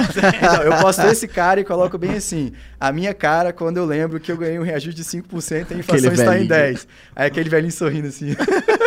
tipo assim, tô ferrado, né? Mas enfim, é, então ele tem a máquina na mão e mais do que isso, assim, cara, é, outra coisa que eu vejo, o frigir dos ovos, cara, a gente tá saindo da pandemia, as coisas estão voltando ao normal. Infelizmente, algumas coisas não, que é o caso do combustível, que tá piorando, enfim. Mas eu vejo, assim, que tá muito perto de começar a melhorar. Ele ainda pode dar uma sorte de, de junho pra lá. Não, ele tá mais calado também, né? Você tá Tava, né? Essa semana acho que ele deu uma, uma Falou? escorregada. é. É. Não Eu sou o cara que acha que se Bolsonaro ficasse os quatro anos calado, ele teria sido um bom presidente, assim. Seria lembrado como um bom presidente. Eu sou esse cara. Ele, Eu principalmente na parte da pandemia, assim. Se ele não tivesse falado de gripezinha, dessas merda toda, ele, ele teria sido um, muito elogiado, assim, por algumas coisas que ele Teria fez. ganhado o primeiro turno, talvez. É, eu sou um cara assim que eu sempre quando eu olho o meu celular assim, eu vejo um app, por exemplo, Carteira Nacional de Trânsito Digital, Carteira Cara, de foi- Trabalho Digital, gov.br. Eu sou eu sou empreendedor, vocês também são. Sim, é. Quando eu vou pagar o meu imposto lá, eu contratei uma babá agora, eu fiz a contratação dela em cinco minutos pelo portal e-social do gov.br. Caraca, Top. que É legal. sinistro, é vinculado ao meu CPF, cara. E todo mês eu entro lá. Eu, que trabalho pra caramba, eu- eu entro lá em dois minutos, imprimo o contra-cheque dela, entrego pra ela e faço o Pix. Você tem noção E disso? não existia Não E isso. não existia. existia isso. Os Então, caras fizeram um ótimo trabalho com essas melhorou algumas coisas, outras ainda não melhoraram. Não sei se vão melhorar, só a bola de cristal vai poder Sim. dizer. Mas eu acho que se ele tivesse ficado calado, a gente estaria, ou algumas pessoas estariam elogiando algumas coisas. Boa. coisas. Concordo. Legal, legal. Agora você pode finalizar. Ah, é verdade. Autorizado, Jimmy. Daniel, onde a gente te encontra nas redes sociais? Legal. Você me encontra em qualquer rede social que você quiser. Mas majoritariamente estamos no Instagram, hoje batendo 450 mil seguidores. Eu acho que hoje a gente bate, por isso que eu tô falando hoje. Aguardando o convite da festa dos meio milhão. Opa, vamos lá, Vamos bolinho. pra vitória. E a gente vai fazer aquele bolinho que tem um desenho, eu não sei o nome. As meninas devem saber qual que é o nome do bolo. Bolo que faz desenho. Que tem um desenho, assim, aquele bolo branco que tem um desenho. Assim. Lacê? Bento Cake. Famoso, é? É, tá famoso esse bolo, cara. Por Minha fora. esposa pediu esse. Quando ela falou pra mim, ah, vou pedir um bento cake. Eu falei, que desgrama é essa? ah, tá mó famoso rede social. Como eu disse, eu não fico olhando muito rede social. É. Então, ela foi e me mostrou as fotos assim. Aí eu falei, ah, você já viu esse bolinho A mesmo. Ana Então, sabia lá. Você sabe qual é esse bolo, Tomás? Ah, eu não sei, Nunca mas a viu? Ana sabe, lá. Claro que sabe, as meninas estão tudo por dentro É. aí. Bento cake, É, eu dei um bento cake lá pro meu aqui, irmão esses dias ver. porque a, a filhinha dele fez um mês de vida e tal. Tá. Inclusive, eu tô com um filhinho de nove meses de vida. E uma coisa que, que eu posso dizer que me motiva a fazer o que eu faço todos os dias é deixar um legado pra ele. Eu botei aqui, então eu vou mandar um beijo legal. aqui pro Rafael. Papai te ama, filho. Se você ver isso daqui a 10, 15, 20 anos, saiba que papai sempre te amou e tá morrendo de saudade, tá indo pra casa pra te ver. Caraca, que legal. Mas o, o seu nick nas redes sociais? Boa, arroba meu dinheiro ativo no Instagram, youtube.com barra meu dinheiro ativo, tiktok é ponto .com também eu acho, barra arroba meu dinheiro ativo underline e twitter.com é meu dinheiro ativo. Boa. Boa. Roubaram o seu TikTok, é isso? Que é underline? Cara, quando eu fui criar, já tinham criado o meu dinheiro ativo. Roubaram o seu, né? Só que os caras acham que eles vão me impedir, eles não vão me impedir. Vocês não vão me parar. Onde a gente Boa. te encontra, Tomás? Arroba Tomás Terini só no Instagram, as outras redes sociais eu não uso. Você vê, eu sou limitado. Mas. Qual rede social você usa? WhatsApp. WhatsApp. Você me acha no. WhatsApp. No- mas tô lá, tô lá vivendo, bora viver. Se você quiser viver, me segue, porque eu mostro como viver a vida. É isso aí, pessoal. Daqui a pouco vou estar lá no meu Instagram, ao vivo, sorteando o livro pra vocês. Ah, se você caiu aqui e nunca foi no meu Instagram, Instagram, arroba carvalho.jimmy. Se pô, Jimmy Carvalho, você me achar, não tem muita gente com meu nome. Ah, é isso, no YouTube você já tá aqui e é Boa. isso. O TikTok, se tudo der certo, vai ter lá, Jimmy Carvalho. Na verdade já tem, só que eu não tô. Enfim, tem cortes, tem cortes do podcast. Tem, pô, tem. Então entra lá, Jimmy Carvalho, lá no TikTok. Show de bola. Pessoal, obrigado por estar aqui com a gente. Até daqui a pouco lá no meu Instagram. Muito obrigado, Daniel, por ter Obrigado, aceitado o pessoal. convite. Tamo Valeu, junto. Dan. Grande abraço, pessoal. Até, até o próximo vídeo, podcast, qualquer coisa. Falou. Tchau, tchau.